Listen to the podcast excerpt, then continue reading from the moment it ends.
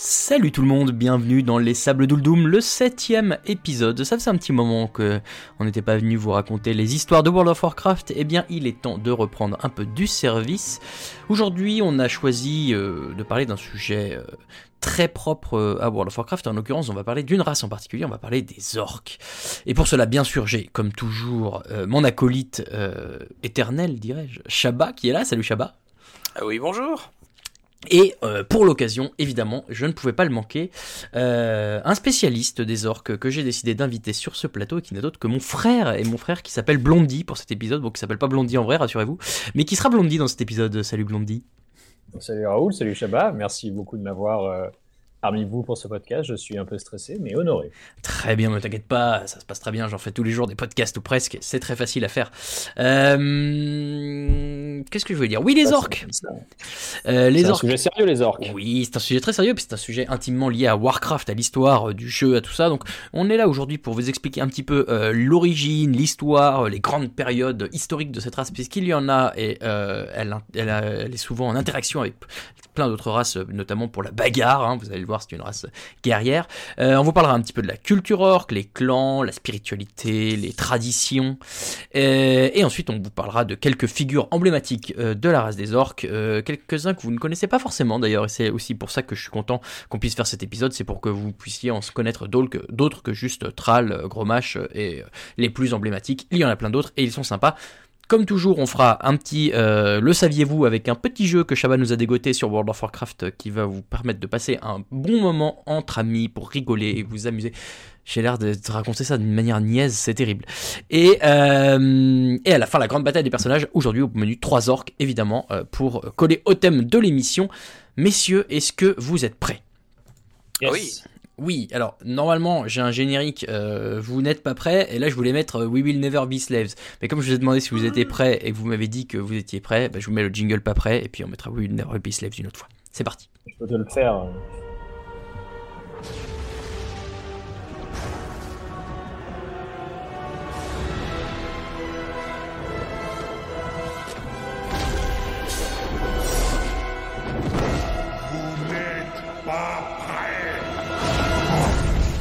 Mais si, Lidl, on t'a dit qu'on était prêt. Alors, euh, les orques, les orques quand même qui sont... Euh, c'est pour ça que je suis content aussi de faire cet épisode-là, c'est que, souvenez-vous, la pochette de Warcraft 1 déjà, c'était les humains versus les orques, c'est toujours l'ennemi plus ou moins, euh, disons, la némésis de la race humaine dans le monde de Warcraft, et leur histoire est longue et intéressante et plein de moments marquants et historiques pour une histoire, c'est normal. Shabba, c'est toi qui t'es collé euh, à l'exercice d'aller euh, nous raconter l'histoire. Alors voilà, installez-vous confortablement dans votre fauteuil, prenez euh, une petite tisane ou un quelque autre breuvage et écoutez la longue et belle histoire des orques par Chabaloutre. C'est maintenant, c'est à toi. Alors, euh, déjà, je, tiens à, remercier déjà euh, euh, les, bouquins des chroniques de Warcraft qui existent, qui sont très complets et dans lesquels on pioche énormément d'infos, notamment sur tout ce qui est histoire de beaucoup de races. Les orques ne font, font clairement partie de tout ça. Donc si jamais vous avez quelques euros à lâcher, que vous aimez Warcraft, que vous aimez les beaux livres, je vous conseille très vivement les trois tomes des chroniques. Il y a plein de trucs super intéressants sur le lore dedans. Parenthèse fermée, on, va passer aux orques. Donc, euh, on va remonter quand même pas mal en arrière pour euh, dégrossir en fait d'où viennent les orques. Les orques sont les derniers descendants de Gron. Euh, Gron, Gronde, au, choix, qui est en fait un géant de pierre qui a été forgé par le titan Agramar. Son but était de réguler la végétation de Draenor, appelée le Lassis. En gros, euh, sur Draenor, c'était un petit peu la, nature fait ce qu'elle veut, euh, et, il fallait faire en sorte que la nature n'ait pas tous les droits euh, possibles et imaginables. Donc Gron était là pour ça. après avoir été vaincu, il a été vaincu bon par une méga sport malheureusement parce qu'au bout d'un moment la nature était quand même trop forte. Mais on va découler petit à petit de Gron vers les orques. D'abord les fragments de Gron sont devenus des assemblages de pierres plus petits qui ont été appelés les colosses. Donc vous creusez des colosses de pierre, euh, notamment quand vous faites des quêtes à la péninsule des Flammes infernales. Là sur la sur la partie que je n'inverse pas ouest, là quand c'est proche du marécage de Zangar, vous avez à gauche sur la euh, carte. Hein. Tu peux dire droite et gauche, on n'est pas entre géographes, hein, c'est pas grave. Voilà, vous avez vous avez des vous avez des colosses ici. Donc les colosses euh, imprégnés par l'esprit de Gron continuent la lutte contre le Lassis. Mais les fragments de colosses tombent au combat s'animent après être tombés et forment les Magnarons. Donc Magnarons, vous avez des Magnotors en, en Orphande notamment, si vous voulez un peu visualiser. Hein. Vous avez les Génésors qui sont un petit peu des, dérivés aussi, ces espèces de d'énormes centaures, euh, soit blancs pour ceux du Norfand, soit plutôt verdâtres pour ceux de, de Gorgon. Euh, et en gros, quand les colosses se sacrifient pour tuer la mégaspore, elle relâche dans son râle d'agonie des spores imprégnés de l'esprit de vie. Et au fil des millénaires, les Magnarons et les descendants ont dégénéré au fur et à mesure que l'esprit de vie agissait, donnant graduellement naissance aux grones, donc euh, comme euh, Grul par exemple, hein.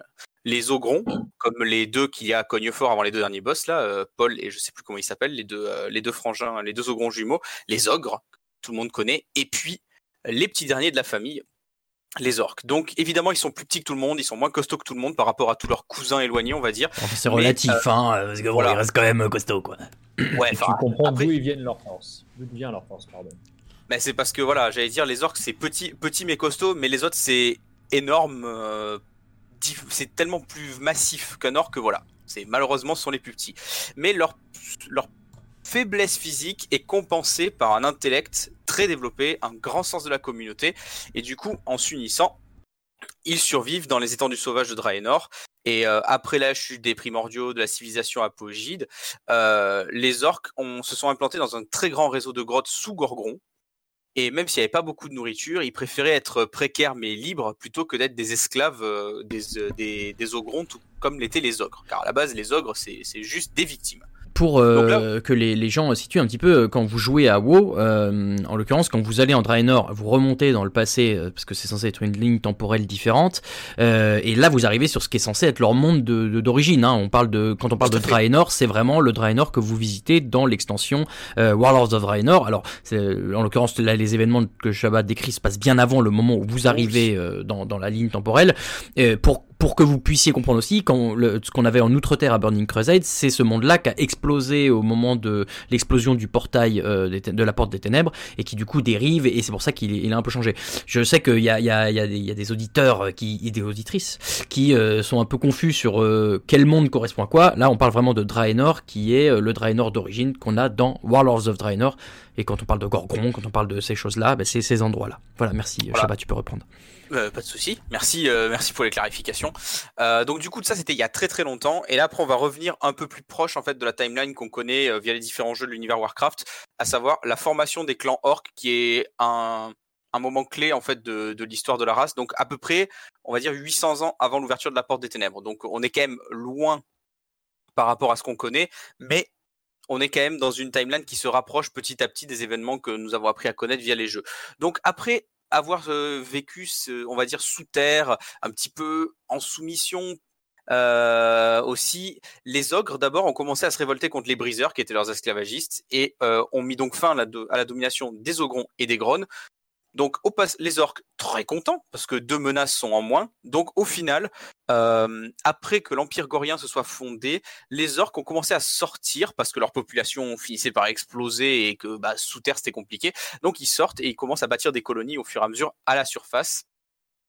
Et euh, voilà, on a commencé à avoir des tensions dans les différentes familles parce que bon, Gorgon, ça commençait à devenir un peu petit pour tous les orques qui commençaient à peupler, euh, à peupler la surface. Donc, un grand nombre d'orques décident de partir s'installer sur de nouvelles terres, et c'est à ce moment-là, du coup, que se sont formés les clans les plus iconiques de la race orque. Avec, on va, on va, on va y aller un peu pêle-mêle, on va pas rentrer dans le détail parce que euh, les clans font partie intégrante de la culture orque et du coup ça ce sera, ce sera Eltiron qui nous, qui en parlera, qui nous en parlera un petit peu plus tard. Un petit peu. Mais grosso modo, en Gorgon, il y en a ceux qui sont restés en Gorgon, vous avez les roches noires, les crânes ricanants, les lames de foudre, les gueules de dragon. Avec les roches noires qui étaient semi-dissidents dans les gueules de dragon, mais bon, voilà. De manière générale, c'était ça. Ensuite, vous avez eu des orques qui sont partis dans la jungle de Tanaan. Donc, eux, euh, c'est le, clan de l'orbite sanglante. Ainsi qu'un clan plus petit qui s'appelle aussi le clan des mâches les. Euh, voilà, des, des, des cannibales en temps de disette. Hein, voilà, ça, c'est, ça fait plaisir. Euh, ils n'étaient pas alliés, ces deux clans, mais trop occupés à survivre au danger de la jungle pour euh, se taper entre eux. Donc clairement, voilà, cohabitation cordiale. Euh, plus à l'ouest, du coup, il y a eu la crête de Givrefeu. Et crête de Givrefeu, bon, ceux qui ont fait le progrès de Warlords of Draenor savent de qui je vais parler, mais évidemment, les loups de givre euh, et les griffes blanches qui se sont unis sous la même bannière, et les autres, les vilains pas beaux de la campagne, à savoir les cires tonnerres. pour Talador, vous avez principalement la lame ardente, avec les marches rouges et les vents de lame, mais un quatrième groupe qui à la base était en Talador a décidé de décaler vers Nagran devenant ensuite le clan Chanteguerre, donc un clan bien connu aussi de, l'histoire de, des orques dans, Warcraft, très proche du bastion euh, orc de Cognefort. Les, les Warzone, euh, vous connaissez bien, évidemment, le goulet de Chanteguerre, euh, voilà, c'est, et même depuis Warcraft 3, c'est un clan que vous connaissez bien. quoi. Et puis enfin, euh, bah, parce qu'il y avait quand même euh, une région où les orques n'étaient pas trop allés, et eh bien la vallée d'Ombrelune avec les orques du clan Ombrelune. Donc eux, ils étaient, c'était vraiment les plus éloignés de tout ce qui était ogre sur euh, sur Draenor. Donc c'était sans doute le clan le plus tranquille et le plus prospère parce que bah, parce qu'ils étaient tranquilles dans leur coin, dans un cadre assez joli, il faut bien le dire. Et puis ils ont ils ont développé du coup ce côté mystique avec l'étude des, des, mouvements des astres et, et du ciel étoilé. Mais ça, c'était avant. Voilà. Alors, justement, euh, maintenant que les clans sont faits, euh, autre pilier de, de Alors, pardon, euh, petite question, mais, mais à ce moment-là, les, les, clans, ils sont en entente cordiale, ils se foutent tous sur la gueule, il y a un peu des alliances, est-ce qu'on est qu'on en sait un peu plus Alors, voilà. j'en parlerai plus tard de ça aussi. Ah, très bien. Bah voilà, mais du coup, grosso modo, en fait, il y a des clans, par exemple, les louches d'ivre et les griffes blanches, ayant à peu près les mêmes idéaux et les mêmes objectifs, hop, se sont regroupés sous la, sous la bannière. Bah, au final, c'est devenu des loups givres. Eux, ils sont par exemple, euh, ils ont, euh, ils ont appris à dompter les loups de la région. Donc eux, ils avaient vraiment cet affect avec euh, les animaux, les, créatures de, avec de là où ils vivaient, contrairement aux Sirtonaires qui eux en fait étaient juste là pour chasser, tuer, détruire, etc. Donc eux, ils s'aiment pas et du coup ça transparaît bien dans la campagne de Draenor, ça. Euh, l'orbite euh, sanglante mâche les os Tanan, voilà, comme j'ai dit, c'est deux clans qui s'apprécient pas plus que ça, qui sont pas spécialement alliés, mais il y a tellement de bordel et de trucs dangereux dans la jungle de Tanan que euh, voilà. en Gorgron, en Gorgon, ça a l'air d'être l'entente cordiale aussi, à part les roches et les roches noires qui au final ont l'air d'être le clan le plus puissant, mais qui sont vraiment on va dire, reclus dans les montagnes, développant leur connaissance en métallurgie, le travail du minerai roche noire, bien sûr, hein, on se rappelle la fonderie. Mais qui vont devenir un des gros clans euh, du coin, voire du, monde entier. Enfin, quand ah oui, les roches, noires. Euh, énorme clan. Énorme clan. Et puis après, Talador, c'est assez posé, voilà, juste le clan champ de guerre qui euh, n'a pas voulu rester en, en Talador, qui a poussé son exode plus loin pour aller jusqu'en Nagran, mais à ce moment-là, disons qu'on est sur quelque chose d'à peu près stable en termes de, géopolitique orc, si on peut dire ça comme ça. Puis me permettre, dans, les personnages qu'on va, que je vais présenter, il y a notamment un qui sera, dans son histoire, répondra à la question pourquoi est-ce que les, orcs ne sont pas en permanence unis sous une seule et même bannière. Et euh, il y a une raison historique à ça, il y a des raisons culturelles que tu vas, je pense, présenter et que Shabba a déjà présenté avec euh, les différentes spécificités euh, géographiques ou culturelles de chaque clan. Et, surtout, pourquoi est-ce que c'est exceptionnel vraiment le, mot horde quand on parlera de la horde de fer, quand on parlera de, la vraie horde éventuellement ou de ce genre de choses Pourquoi est-ce que c'est si important et si emblématique au sein de la culture orque? En tout cas, il y a des raisons sur pourquoi est-ce que, même s'ils ont tous le même sang, la même couleur de peau pour l'instant, ils ne sont pas encore tous alliés. Ah, le pour l'instant est fantastique. Superbe teaser, j'adore. Restez jusqu'au ah, bout. Ne partez pas, ne partez pas. Les clans sont formés, donc du coup, étape d'après, bah, il faut quand même un petit peu structurer tout ça. Et historiquement parlant, c'est à ce moment-là, du coup, entre 800 et 600 ans avant l'ouverture de la porte des ténèbres, que euh, les croyances des orques se développent et qu'on voit apparaître, du coup, euh, ce qui est devenu un classique aussi dans Warcraft, le chamanisme.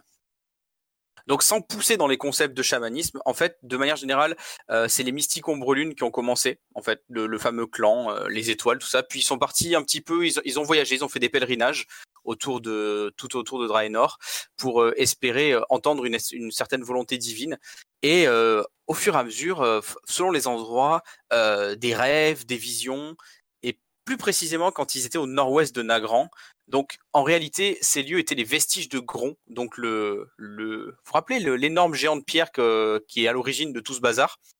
En fait ces vestiges étaient là et imprégnaient les lieux d'énergie élémentaire. Donc ça formait une petite île au milieu d'un lac, au pied des montagnes, et c'est ce site qui a été bâti le trône des éléments.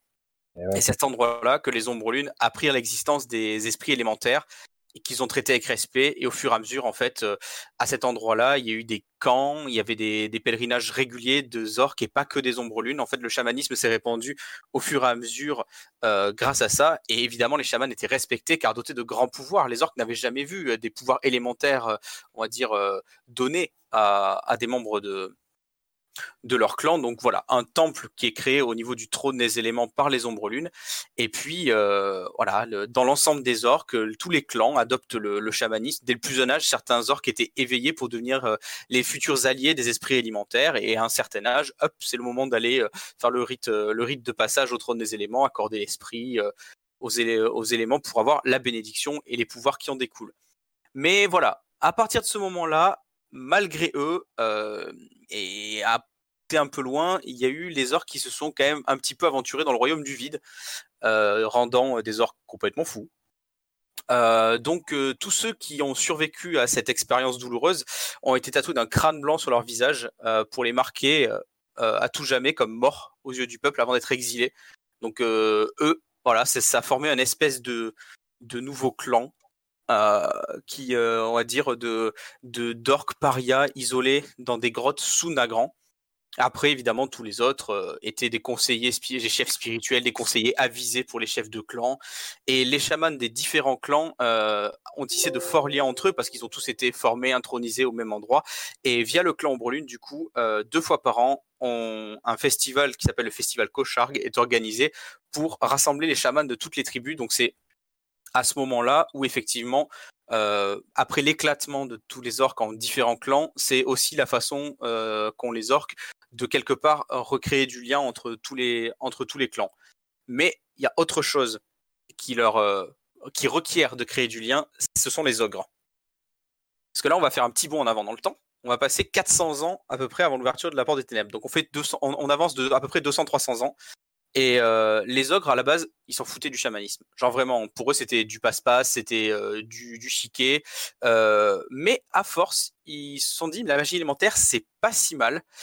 tout ça parce qu'un vieux chaman orc a dévié une crue pour protéger un village. Donc, à l'époque, le dirigeant des ogres, qui était l'impérateur Moloch, envoie juste tout simplement des troupes pour revendiquer le trône des éléments. Donc, les chamans sont pas très joyeux mais finalement aucun clan ne réagit parce que euh, les ogres les ont juste chassés des lieux. Il n'y a pas eu d'effusion de sang, il n'y a pas eu euh, quoi que ce soit, mais derrière, les ogres ont fait un truc qu'il fallait pas faire, à savoir, ils ont énervé les orques. Euh, parce qu'ils ont commencé à étudier énormément tout ce qui se passait dans le trône des éléments. Les ogres, on le sait, sont des amateurs et des manipulateurs de magie arcanique.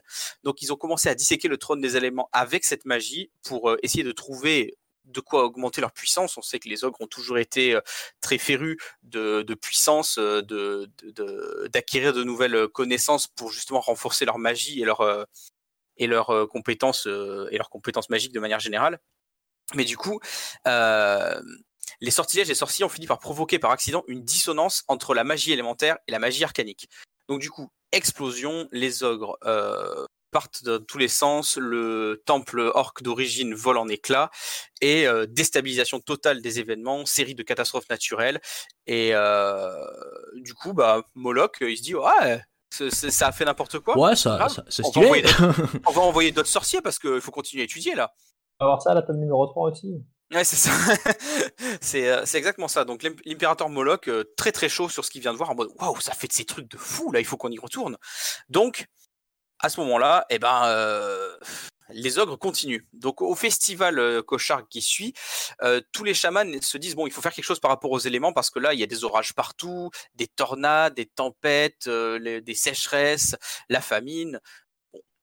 intervient à ce moment-là un personnage dont sans doute notre cher Blondie nous parlera plus tard, ah, oui, intitulé, intitulé, intitulé, Nelgarm, euh, qui du coup essaye grosso modo de, dire au clan mais mettez-vous d'accord, il faut agir avant que tout devienne irréparable et irrécupérable en termes de dégâts.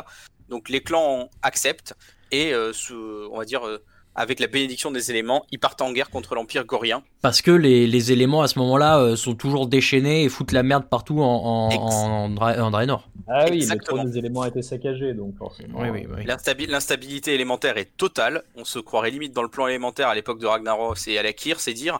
Euh, du coup, les ogres, ils s'y attendaient pas du tout. Ils voient euh, des orques qui viennent leur, leur bourriner la tronche au trône des éléments. Mais au final, sans effusion de sang une fois de plus, assez étonnant quand même. Hein. Ça fait deux fois qu'on fait des batailles ogre-orc et que personne ne meurt. Hein. C'est vous, ça, va, va pas durer. Hein. ça va pas durer. là, les, orcs, ils ont été sympas. Ils ont pas fait représailles de suite. Par contre, Moloch, lui, il est pas joué du tout. Parce que direct, il a dit bon, on prend ces armées, on prend ces armées-là et encore celles-là et on y va tous. Et du coup, tous les campements orcs qui se dressaient sur leur chemin, ça a été massacré. Hommes, femmes, enfants, vieillards, genre euh, tout le monde. Donc euh, le Moloch, il s'est dit bon, je vais euh, donc euh, instiller la terreur chez tout le monde. Ils auront peur de nous.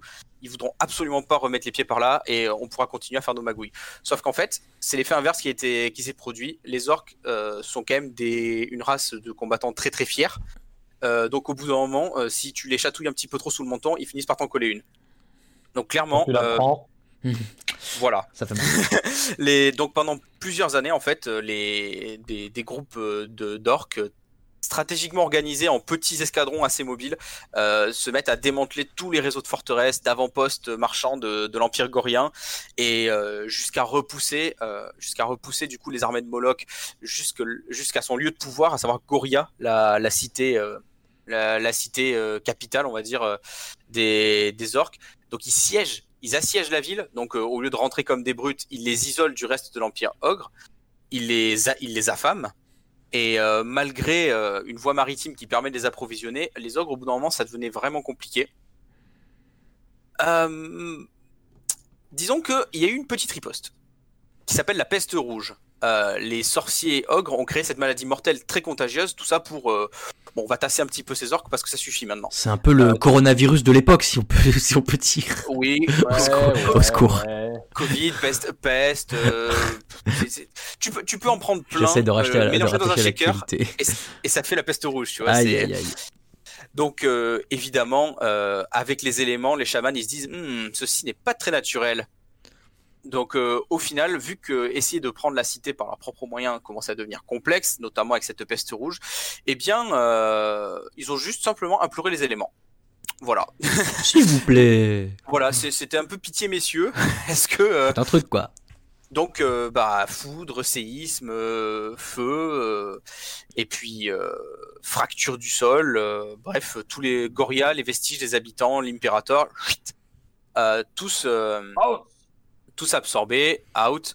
Mais les orques étaient pas vraiment contents parce que au final, bah, ils ont perdu une grosse partie des forces qu'ils avaient engagées dans la bataille et euh, de deux, ils ont vu que les éléments, en fait, ça rigolait zéro et que c'était, il fallait doser ça euh, très subtilement si on voulait pas que ce soit le bordel à chaque euh, à chaque fois.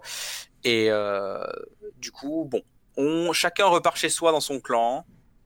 Euh, et puis, et puis voilà, on va se calmer sur les éléments parce que là, c'était, c'était un peu limite. Ils ont tous eu très très peur juste parce qu'ils ont par ce qu'ils ont infligé à, leurs adversaires. C'est un peu la guerre euh, froide, tu sais, tout le monde fait la course à l'arme atomique et puis finalement se rend compte que oulala, mais attention, c'est un, peu dangereux quand même ce truc, on va peut-être pas trop l'utiliser. C'est les accords de Yalta, euh, enfin je crois que c'est Yalta ou je sais plus, non, c'est, je sais plus c'est quel accord, mais bref. je crois que c'est Yalta, ouais. C'est Genève ou Yalta, mais bref. Du coup, sans capital, euh, l'Empire Ogre se délite petit à petit et les orques vraiment ont une domination sur les ogres pour devenir la race la plus avancée de Draenor jusqu'à ce que. Et là. Jusqu'à ce que les Draenei. Eh ouais. Parce que bon. Shabbat, tu as déjà présenté donc le premier personnage. Tu vas présenter mon deuxième personnage. Moi, je, pense que je vais lancer des BG parce que. Mais non. présente tous mes personnages. Mais non, mais on présente pas. Tu vas les, dire, tu vas les présenter en détail. J'ai brossé quelque chose de rapide. Ah, vas-y. Alors, pour les Draenei, en fait, il faut juste euh, partir du postulat que 200 ans à peu près après la chute de, Goria, euh, donc on fait encore un bond de 200 ans, on est à peu près 200 ans avant l'ouverture de la Porte des Ténèbres. Euh, du coup, Velen et ses trois Naru sont en train de fuir avec leur peuple Argus, que la Légion Ardente, tout ça, tout ça. si vous avez fait Légion, vous connaissez les bails. Donc après quand même 25 000 ans de voyage, j'ai trouvé ce chiffre très intéressant, donc je me suis permis de le, de le, de le sortir comme ça parce que je trouve ça rigolo de voyager 25 000 ans. Ça fait beaucoup là, non Ouais. Combien on a de chat, ça Les mecs voyagent dans le même vaisseau pendant 25 000 ans euh, au beau milieu de la ténèbre de l'au-delà. Donc tu regardes par le hublot, tu vois juste les ténèbres. C'est un coup à choper la cerise Je pense que tu pètes un câble. C'est clair. Si tu survis les 25 000 ans, bien sûr. Euh, donc voilà, crash de leur vaisseau, euh, civilisation de qui s'installe du coup en Talador, euh, forêt de Terrocar si vous voulez faire le parallèle avec l'Outre-Terre, si vous voulez avoir les deux dimensions.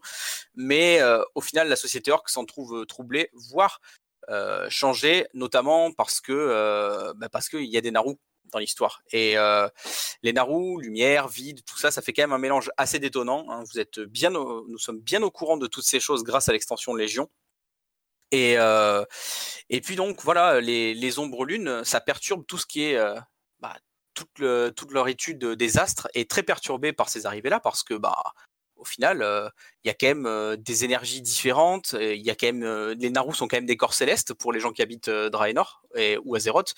Donc c'est c'est spécial et on va dire que un des trois Naru s'est opposé aux deux autres et déchu est tombé dans le ciel ailleurs et les mystiques du clan Lune le virent passer et l'appelèrent l'étoile noire et se sont mis à le vénérer vraiment comme un dieu.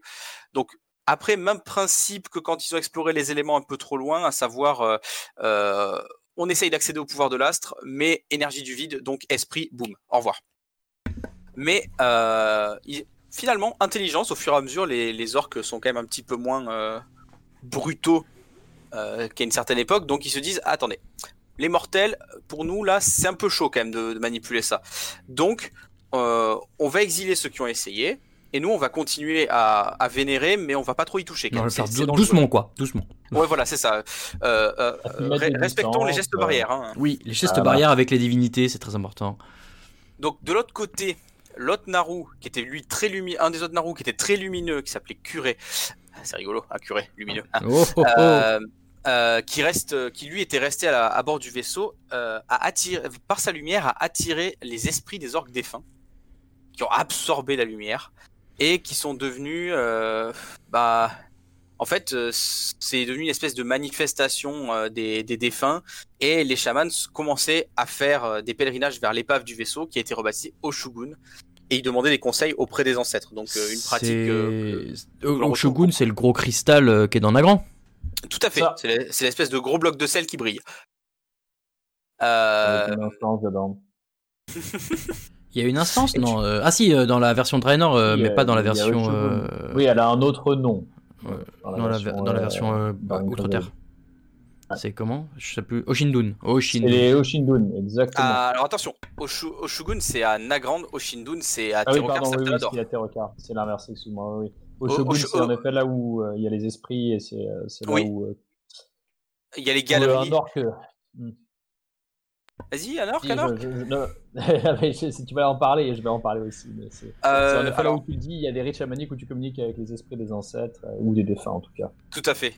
Tout à fait. Et du coup, euh, bon, il y a toujours cette espèce de paradoxe ombre-lumière au, sein des Naru. Donc il y a quand même des énergies ténébreuses de ce corps lumineux qui s'infiltrent dans le sol et qui attirent l'attention de tous les parias orques qui étaient établis dans la région. Vous vous rappelez tous ces gens qui ont été exclus parce qu'ils ont vu le vide dans le trône des éléments?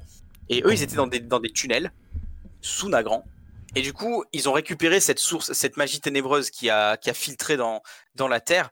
Et euh, à force d'étudier le phénomène, ils se sont mis à puiser dans les pouvoirs du vide. Euh, et ils sont entrés en contact avec les fameux seigneurs du vide. Donc, euh, bon, après, le problème, c'est que ces seigneurs du vide leur envoyaient des visions d'apocalypse, tout en leur révélant des secrets de la magie de l'ombre au milieu.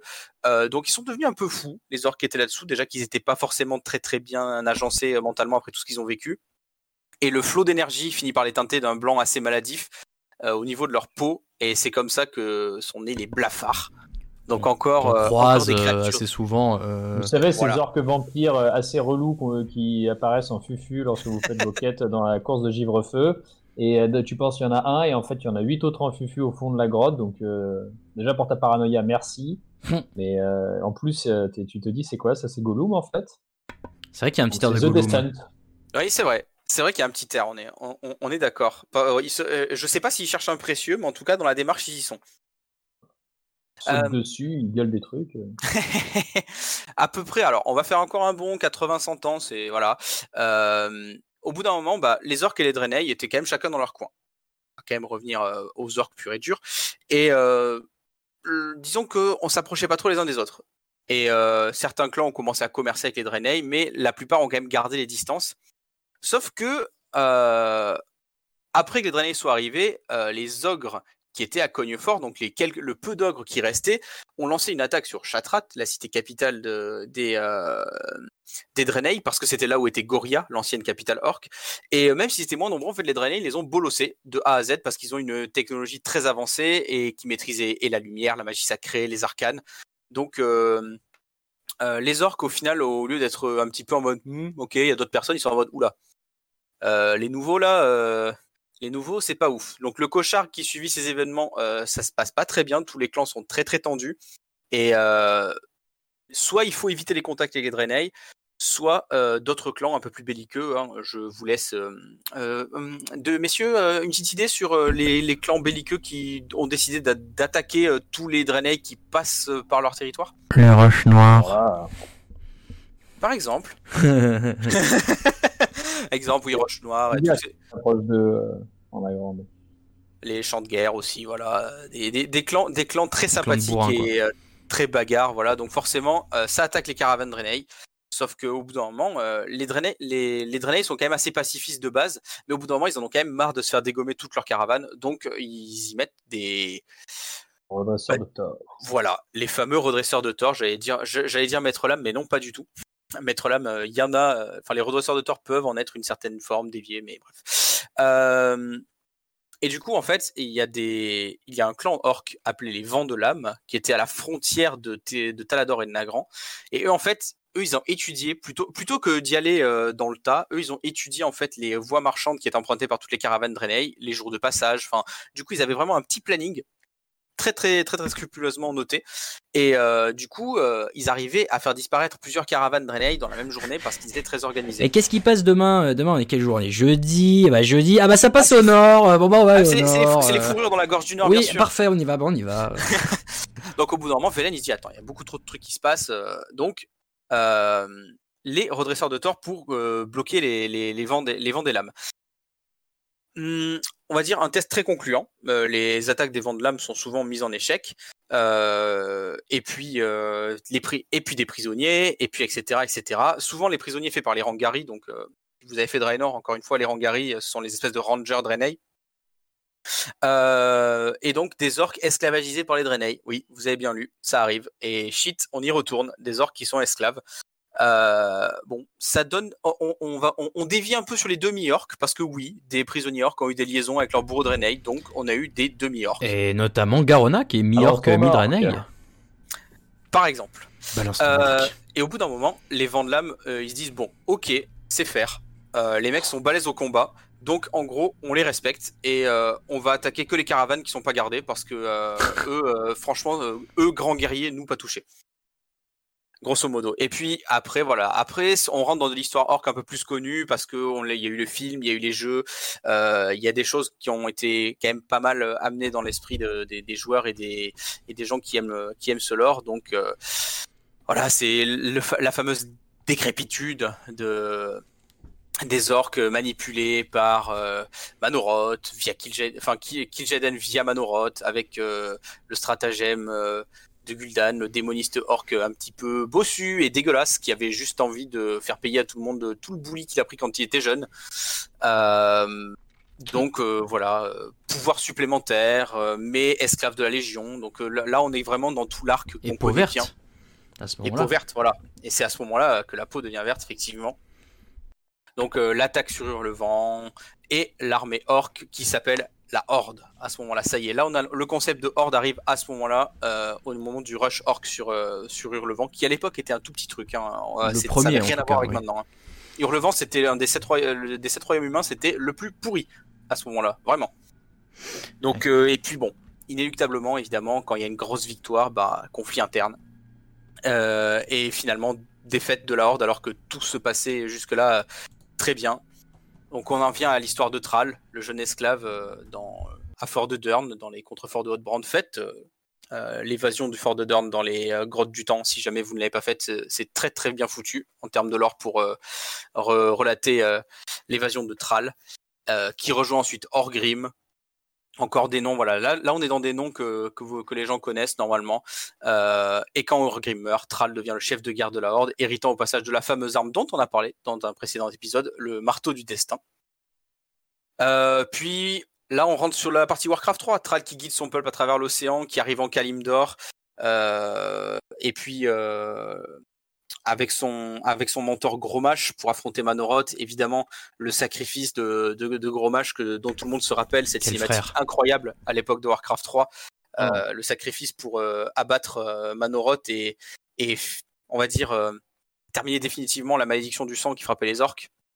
Donc, plus de guerre pour diriger leur vie et Thrall baptise la région du Rotar, côte orientale de Kalimdor, et du coup Orgrimmar voit le jour.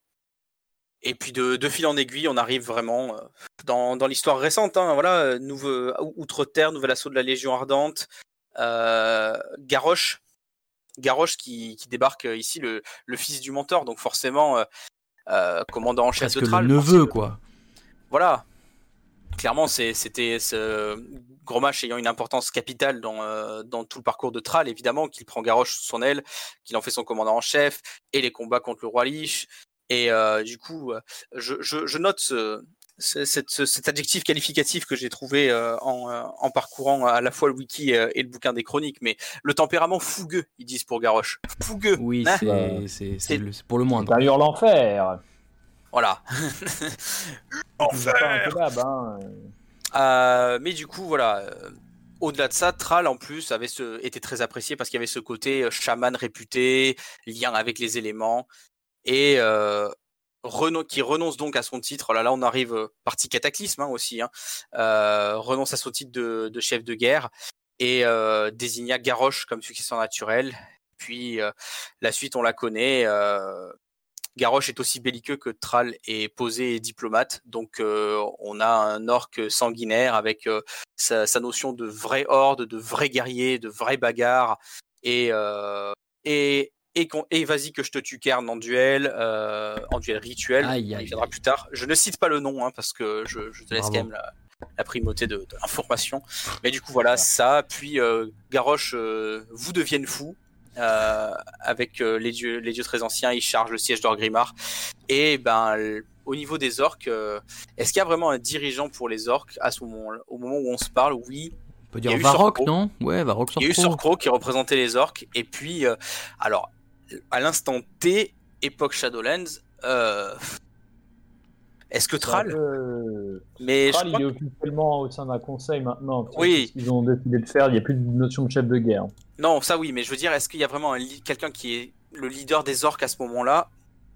Vu que le plot n'est pas du tout de Shadowlands n'est pas du tout centré sur euh, les races euh, traditionnelles et ancestrales d'Azeroth, hmm. c'est difficile de, de, sortir un leader, mais c'est vrai que depuis depuis Garrosh, il y a eu Sorcro, mais voilà, les, orques n'ont pas vraiment, euh, n'ont pas vraiment de leader. Alors on se parle, et ça fait quand même euh, une, euh, une histoire sacrément remplie. Et encore, j'ai pas tout mis. non mais euh, c'est bien, c'est complet et exhaustif et c'est le but aussi de ce podcast, c'est de vous raconter euh, un peu des histoires. On a on a parlé beaucoup euh, des clans, on a parlé de la horde. En fait, c'est ce que Shaba expliquait un peu, c'est que le, le, concept de horde, ça a été pour la première fois établi en tant que tel quand les quand les orques ont attaqué Hurlevent pour la première fois. Donc quand Medivh de son côté a ouvert la porte des ténèbres pour la première fois. Euh... La première guerre, ça. Oui. C'est le film de Warcraft. Voilà, c'est exactement ça, c'est le, le film Warcraft, c'est la première guerre. Euh, mais, le, le, concept de horde, il a toujours fait euh, un peu plus ou moins partie de, de la culture orc. Et maintenant, on va, on va parler un peu de, de la culture orc en tant que telle, euh, dans la mesure où c'est euh, quand plusieurs clans euh, décident de se de joindre pour une cause commune, on oublie un peu les, les clans à ce moment-là et on fait, euh, la, et on, on fait partie d'une seule et même horde. Évidemment, et tu l'as dit Shabba, ça n'empêche pas les tensions latentes du fait que tous ces mecs là réunis sous une même bannière en fait viennent d'origines diverses et variées. Euh, on a parlé un petit peu des clans, mais voilà, il y, a, les, plus emblématiques, vous les connaissez, et vous connaissez notamment leur leader grâce à l'extension Warlords of Draenor qui vous fait un peu voyager à travers les différents clans que vous retrouvez dans Draenor. Vous retrouvez évidemment les chefs les plus, les plus connus, Kagrat Lampoint, Main Noire bien sûr, le, vous avez, comment il s'appelait, le chef des, de l'orbite sanglante, j'ai oublié. Voilà, Killrog. Euh, voilà, c'est et les Magars aussi. Alors les les Magars qui sont euh, qui sont le, un peu le, un peu les tradis, on peut dire, euh, des, des orques. Euh, Tral est, est, un peu issu de ce clan-là aussi, non? Je crois qu'il a une, sa grand-mère. Euh, ouais, sa, euh, sa, il a pas sa grand-mère qui est Magar? Pour moi, tu fais, les, les Magars, c'est la référence aux, orques qui n'ont pas bu le, sang de Manoroth, qui n'ont pas eu le changement de couleur de peau euh, passant du brun au vert. Et donc, aujourd'hui, dans la ligne temporelle dans laquelle on est, les Magars, c'est ceux qui viennent de Draenor, qui ont encore la peau brune. Et en effet, vu que la mère de Thrall euh, faisait partie du clan Logir, que le clan Logir n'a pas de sang, eh ben, la, grand-mère de Thrall est Magar. Très bien. Euh, et, les clans, et le clan Roche Noire, bien sûr, euh, on l'a dit euh, aussi. Il y a le clan Ombrelune, enfin voilà, tous ces clans-là étaient, étaient, des, mm, étaient des clans importants. La culture orque, la culture orque, j'ai essayé de m'y intéresser un petit peu à travers les informations que j'ai pu retrouver via les différents wikis comme Shabba. la culture orque, de toute façon, on pourrait la résumer très simplement, mais nous ne sommes pas des gens simples, et les orques ne le sont pas non plus, attention, à un peu, hein. voilà, un peu la violence, l'étalage de la force. En fait, c'est mais c'est intimement lié à leur histoire, et tu l'as dit Shabba, c'est un peuple qui était nomade au départ et qui s'est sédentarisé, mais forcément dans un environnement hostile comme celui de Draenor, mais il y a un moment où il faut pouvoir euh, résister un petit peu, euh, il faut pouvoir euh, survivre tout simplement, hein, et, et, cette survie-là, elle passe par bah voilà, un endurcissement du corps et de l'esprit, si je puis dire, et, et, et, ils sont naturellement aidés, on l'a dit, ils descendent des ogres et des orgrons et des grones avant eux et, du titan. Donc forcément, ça fait des, euh, ça, fait des, mecs costauds et des filles costauds et des enfants costauds.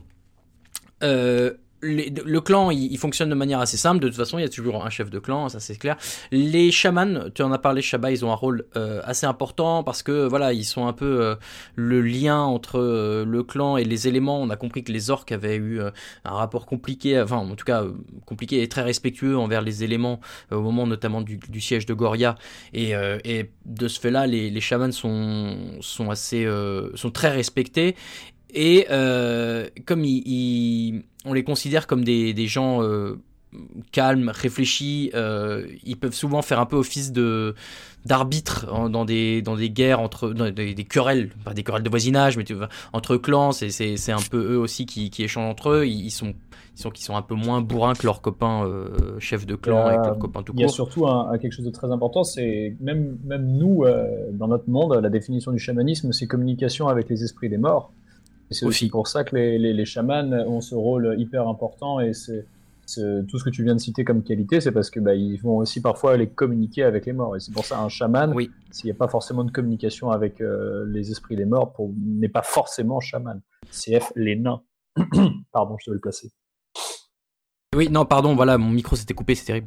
Euh, le, c'est, mais ça c'est le gameplay, donc je disais. Euh, le, le, fait est que c'est pour ça aussi qu'il y a eu une, très vite une, un rapprochement entre les orques et les taurennes quand les orques sont arrivés en Kalimdor. C'est que les taurennes euh, avec euh, la terre-mère, euh, c'est un concept qui est très proche du chamanisme aussi et, et qui fait que ces deux peuples-là se sont entendus.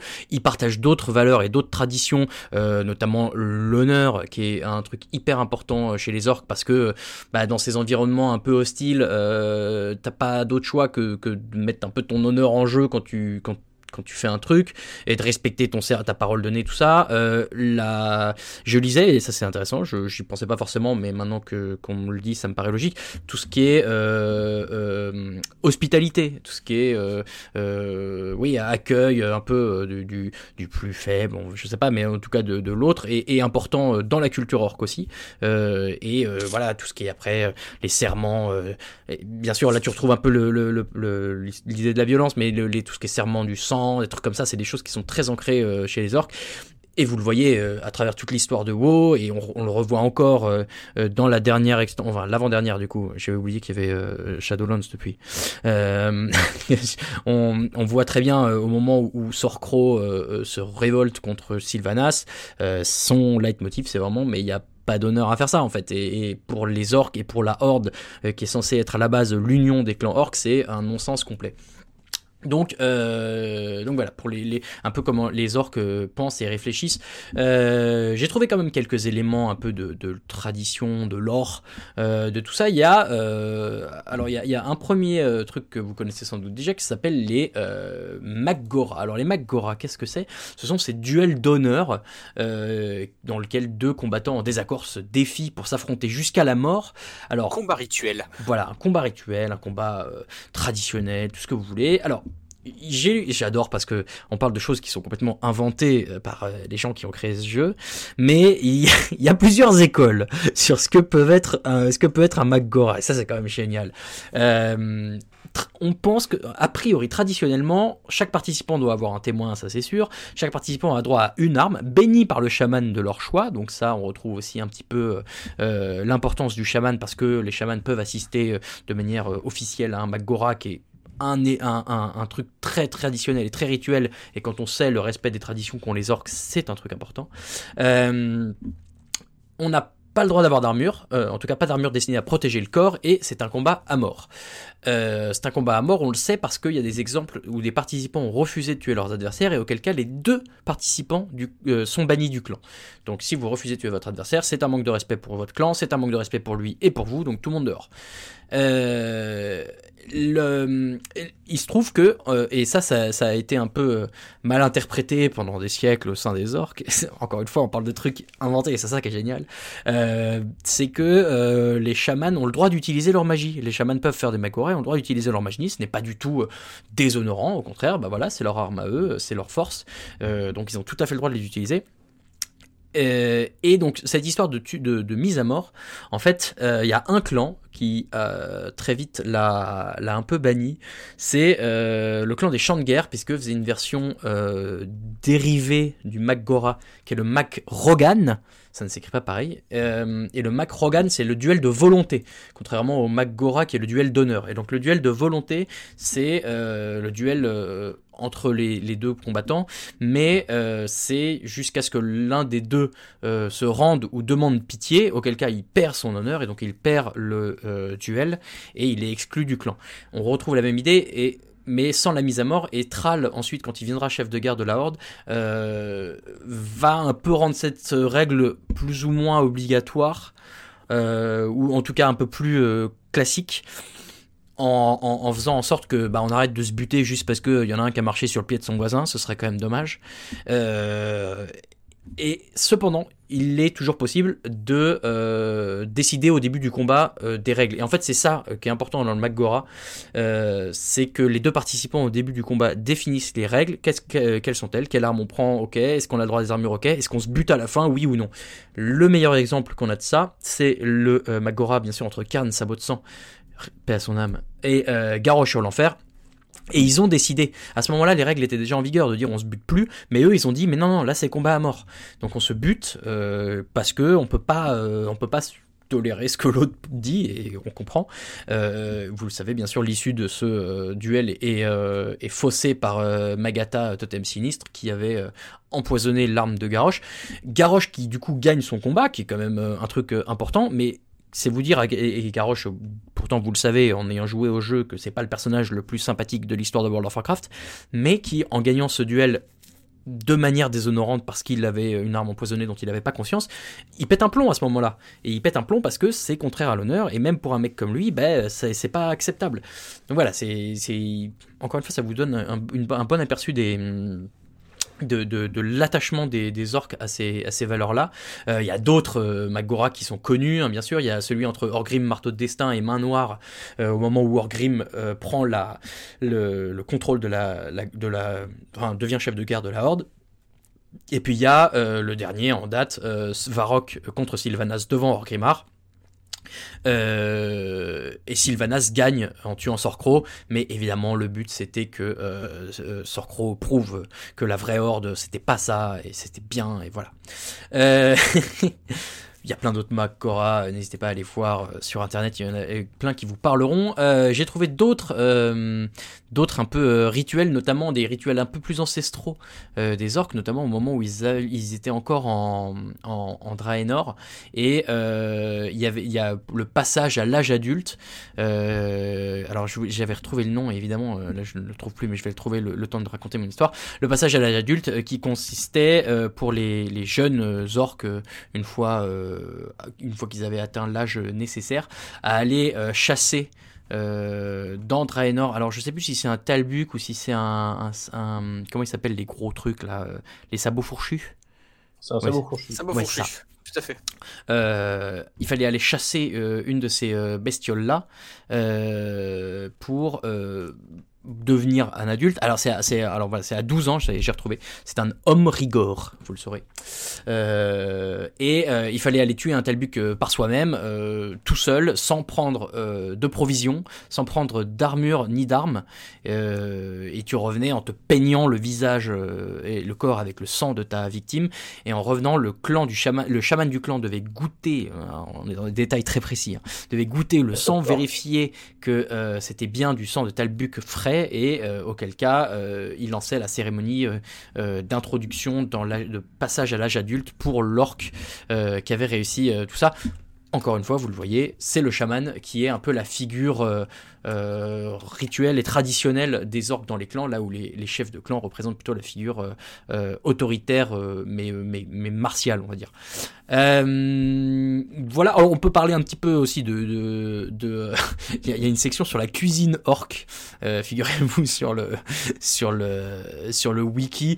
Il n'y a, pas, a pas des choses incroyables, c'est beaucoup de la viande, hein, bien sûr, de ce qu'ils ont trouvé un petit peu autour d'eux.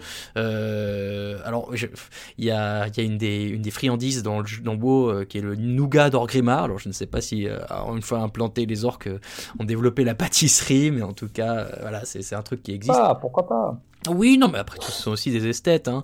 mais on va pas se mentir, c'est principalement de la viande, de la viande, de la viande, cuite dans sa cuite dans son gras.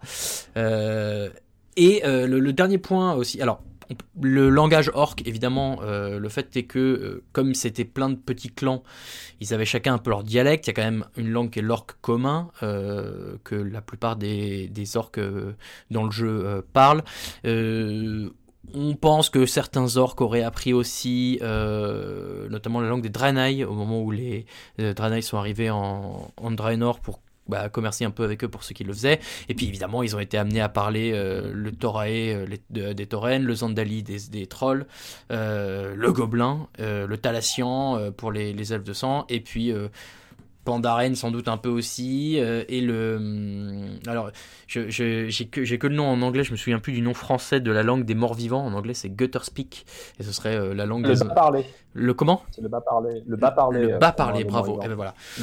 Donc voilà, les orques évidemment en tant que figure emblématique de la horde et de toutes leurs races qui les composent euh, sont amenés à, parler ces, différents langages.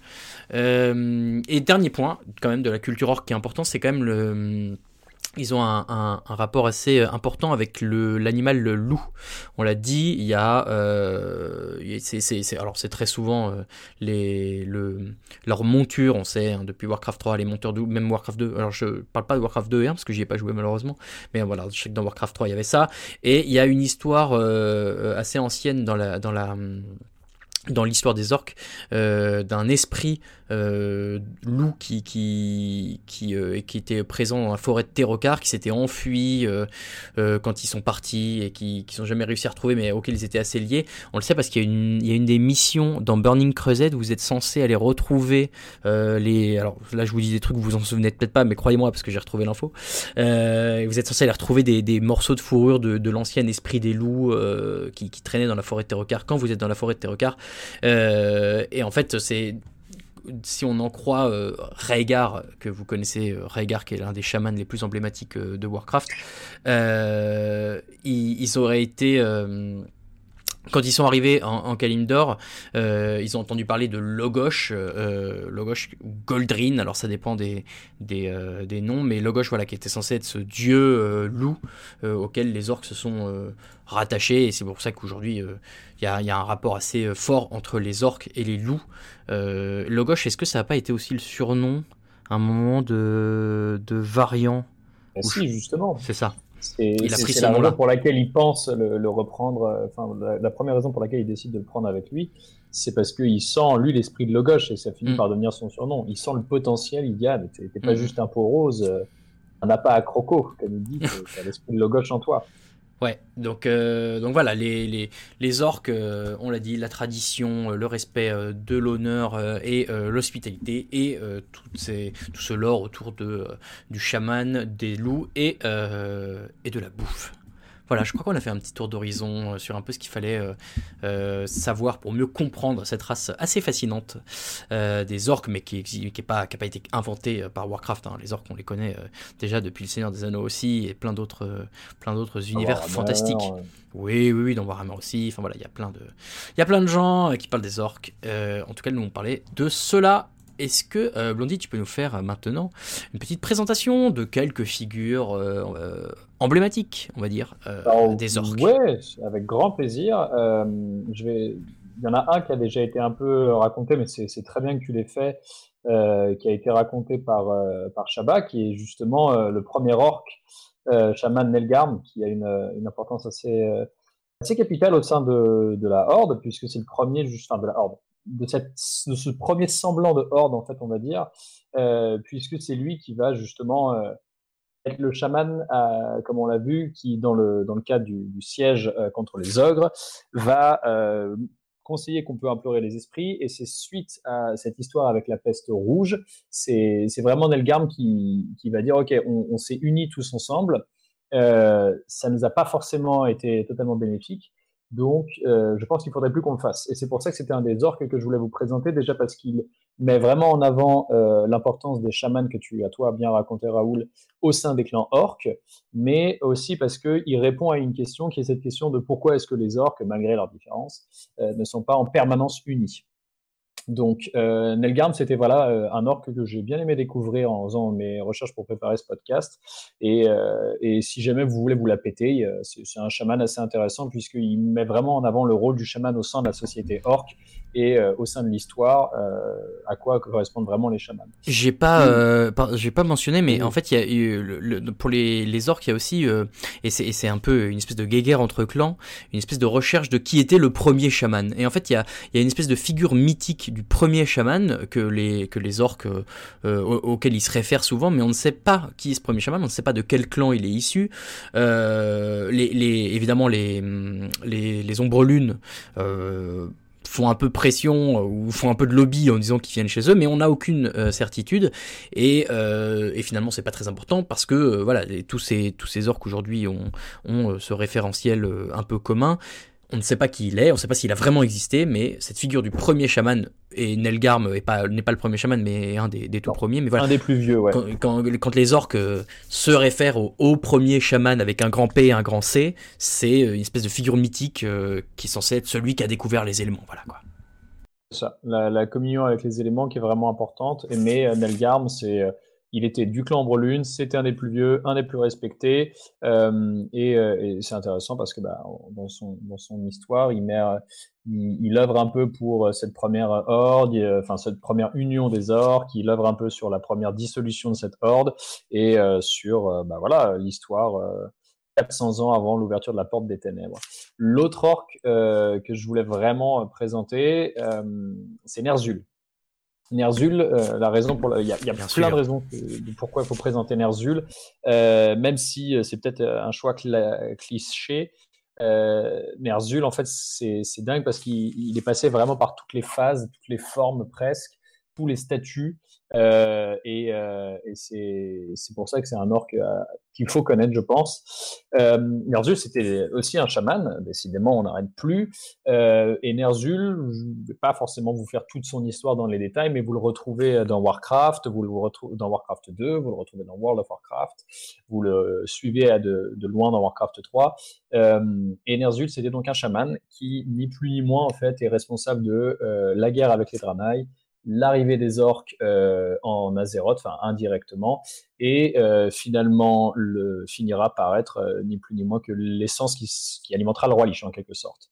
Donc, comme je vous disais, on est passé par toutes les phases, et c'est pour ça que je, le trouve intéressant pour cette fois-ci aller un peu plus dans les détails. Ner'zhul, donc, on a parlé du fait que les chamans communiquent avec les esprits des, morts. Et, Ner'zhul communiquait donc régulièrement avec l'esprit de sa, de sa compagne décédée, Rulkan. Et c'est Rulkan qui, euh, après l'arrivée des Draenei, un peu de temps, a commencé à lui dire qu'il fallait se méfier des Draenei, qu'il se préparait à détruire les orques. Donc, euh, il est un peu perplexe, Ner'zhul, et finalement, ça compagne décédée, l'esprit en tout cas, lui présente Kill Jaden, et euh, et lui dit ouais ouais, il lui confirme non non les, les ils vont bien vous péter la gueule, c'est prévu là, j'ai la date si tu veux, regarde ils vont faire ça tel jour à telle heure. Kill Jaden vraiment en pur, euh, juste, mais juste comme ça pour prévenir quoi, parce qu'il a aucun intérêt euh, lui dans l'histoire à ce que les Draenei se fassent péter la gueule. Exactement et, et c'est et, Ner'zhul bon il, reste un peu intelligent mais mais mais ce qui est drôle, c'est que le, texte vraiment de l'histoire euh, de Ner'zhul te dit qu'il s'est méfié parce qu'il dit bon, à part les cornes, la couleur de peau de, de Kill Jaden, il ressemble quand même vachement à un Draenei en fait. Hein. c'est marrant quand même. C'est bizarre ça. Euh, et, voilà, vous l'aurez compris qu'en fait, bah, ce qui s'est passé, c'est que les orques vont donc euh, croire en la menace des Draenei. Il va y avoir tout ce pacte avec Manoroth enfin avec Kill euh, puis avec euh, Manoroth, qui, qui, va être mis en place pour pouvoir donner plus de puissance aux orques, mais en échange les tourner en esclaves et faire en sorte que les orques gavés de sang et enfin gavés de sang de démons et assoiffés de sang de Draenei se ruent sur les Draenei et les massacrent quasiment tous jusqu'au dernier. Ner'zhul, ce que j'aime bien, c'est que il suit pas genre une seule, euh, enfin son, évolution, elle est pas à chaque fois linéaire. Donc là, il a fait une connerie. Il se rend compte qu'il y a peut-être quelque chose qui, qui, tourne pas rond. Et quand il commence à essayer de communiquer avec les esprits, euh, à nouveau, et quand il fait ça euh, avec les esprits de Shogun, donc la fameuse montagne des esprits, eh ben, les ancêtres ne veulent plus lui parler. Ils le traitent comme un vrai monstre et, et finalement, il se rend. La vraie Rulkan, sa vraie femme, lui révèle la vérité. Il s'est fait manipuler. Donc se rendant compte qu'il s'est fait manipuler, il, décide de quand même essayer de faire marche arrière, même si c'est entre guillemets trop tard, les trois quarts des orques ont bu le sang. Euh, je dis bien les trois quarts parce qu'ils ne sont pas tous à l'avoir bu. Et, euh, il essaie de se dire, bon, qu'est-ce que je peux faire pour changer ça? Mais c'est trop tard. Et c'est là que Gul'dan, euh, que je vais brièvement mentionner, va rentrer en scène. Et Gul'dan, associé à Kil'jaeden, vont usurper et vont vraiment reléguer Ner'zhul à, à, un rang de simple laquais. Ils vont lui ôter ses pouvoirs. Euh, et, Gul'dan va prendre la place et c'est comme ça que Gul'dan ouvrira le portail et sera le, démoniste entre guillemets phare euh, qui, lancera la première guerre, le, passage du portail de Draenor en Azeroth. Donc, l'histoire de Ner'zhul ne s'arrête pas là, puisque Ner'zhul est toujours en, en, en, Draenor. Il a néanmoins été responsable de pourquoi est-ce que Drektar n'a pas bu le sang du démon. Euh, c'est euh, Durotan et Drektar, pardon, donc tout le clan Lougivre, c'est parce que justement, lorsqu'il s'est rendu compte qu'il avait été manipulé et que euh, il avait été usurpé par Gul'dan, il décide de faire ce qu'il peut et il finit par prévenir donc Durotan et le clan des Lougivres. Donc vous vous demandez pourquoi les Lougivres n'ont pas bu le sang de Manoroth, c'est grâce à Ner'zhul. Donc c'est pas que un salopard dans l'histoire quand même. non, il y a, il présente souvent comme le roi Lich, on se souvient de ça, mais il a, il a aussi un peu sauvé des trucs quoi. Il a essayé de faire de trois, il a essayé de faire de trois choses. Mais euh, voilà, il, les a prévenus parce qu'il voyait ce qui se passait. Et euh, là, par contre, on, va, on est au stade où euh, maintenant qu'il a fait son, dernier acte de noblesse, on va dire, il va vraiment devenir un pourri, puisque la première guerre se finit, donc la deuxième guerre se termine aussi, donc l'alliance a pété la gueule à la Horde. la Horde essaie de plus ou moins de rentrer en Draenor, et donc c'est là qu'on a certains personnages comme Tyron Fiel-Sang qui rouvrent des portails. Et euh, ça intéresse pas mal euh, Ner'zhul, qui cette fois-ci commence à être plutôt, euh, plutôt à but de pouvoir, à se dire bah, finalement, en fait, mon, mon, mon apprenti m'a usurpé, je me suis fait manipuler par un démon, j'ai fait mon acte de noblesse. Bon, bah, en fait, il serait peut-être temps d'en avoir pour mon argent. Les esprits ne parlent plus de toute façon. Ma femme est morte et ne me parle plus non plus. Donc, c'est ça qui est intéressant, c'est qu'il il va faire un peu la collecte des artefacts qui vont lui permettre d'ouvrir des portails sur Draenor. Il est vraiment dans une, enfin, des, portails, excusez-moi, entre Draenor et euh, Azeroth. Et, euh, et, il va essayer de justement, excusez-moi, c'est le ah, portable pro, je pense qu'elle peut. Non, c'est en plus, ouais, bah, elle peut aller voir ailleurs si j'y suis. Allez euh, Quelle anecdote J'espère qu'elle écoutera pas le podcast. alors, ça m'étonnerait. Bref, mais euh, il va y avoir beaucoup de puissance donc pour ouvrir ces portails, puisque pas un seul portail.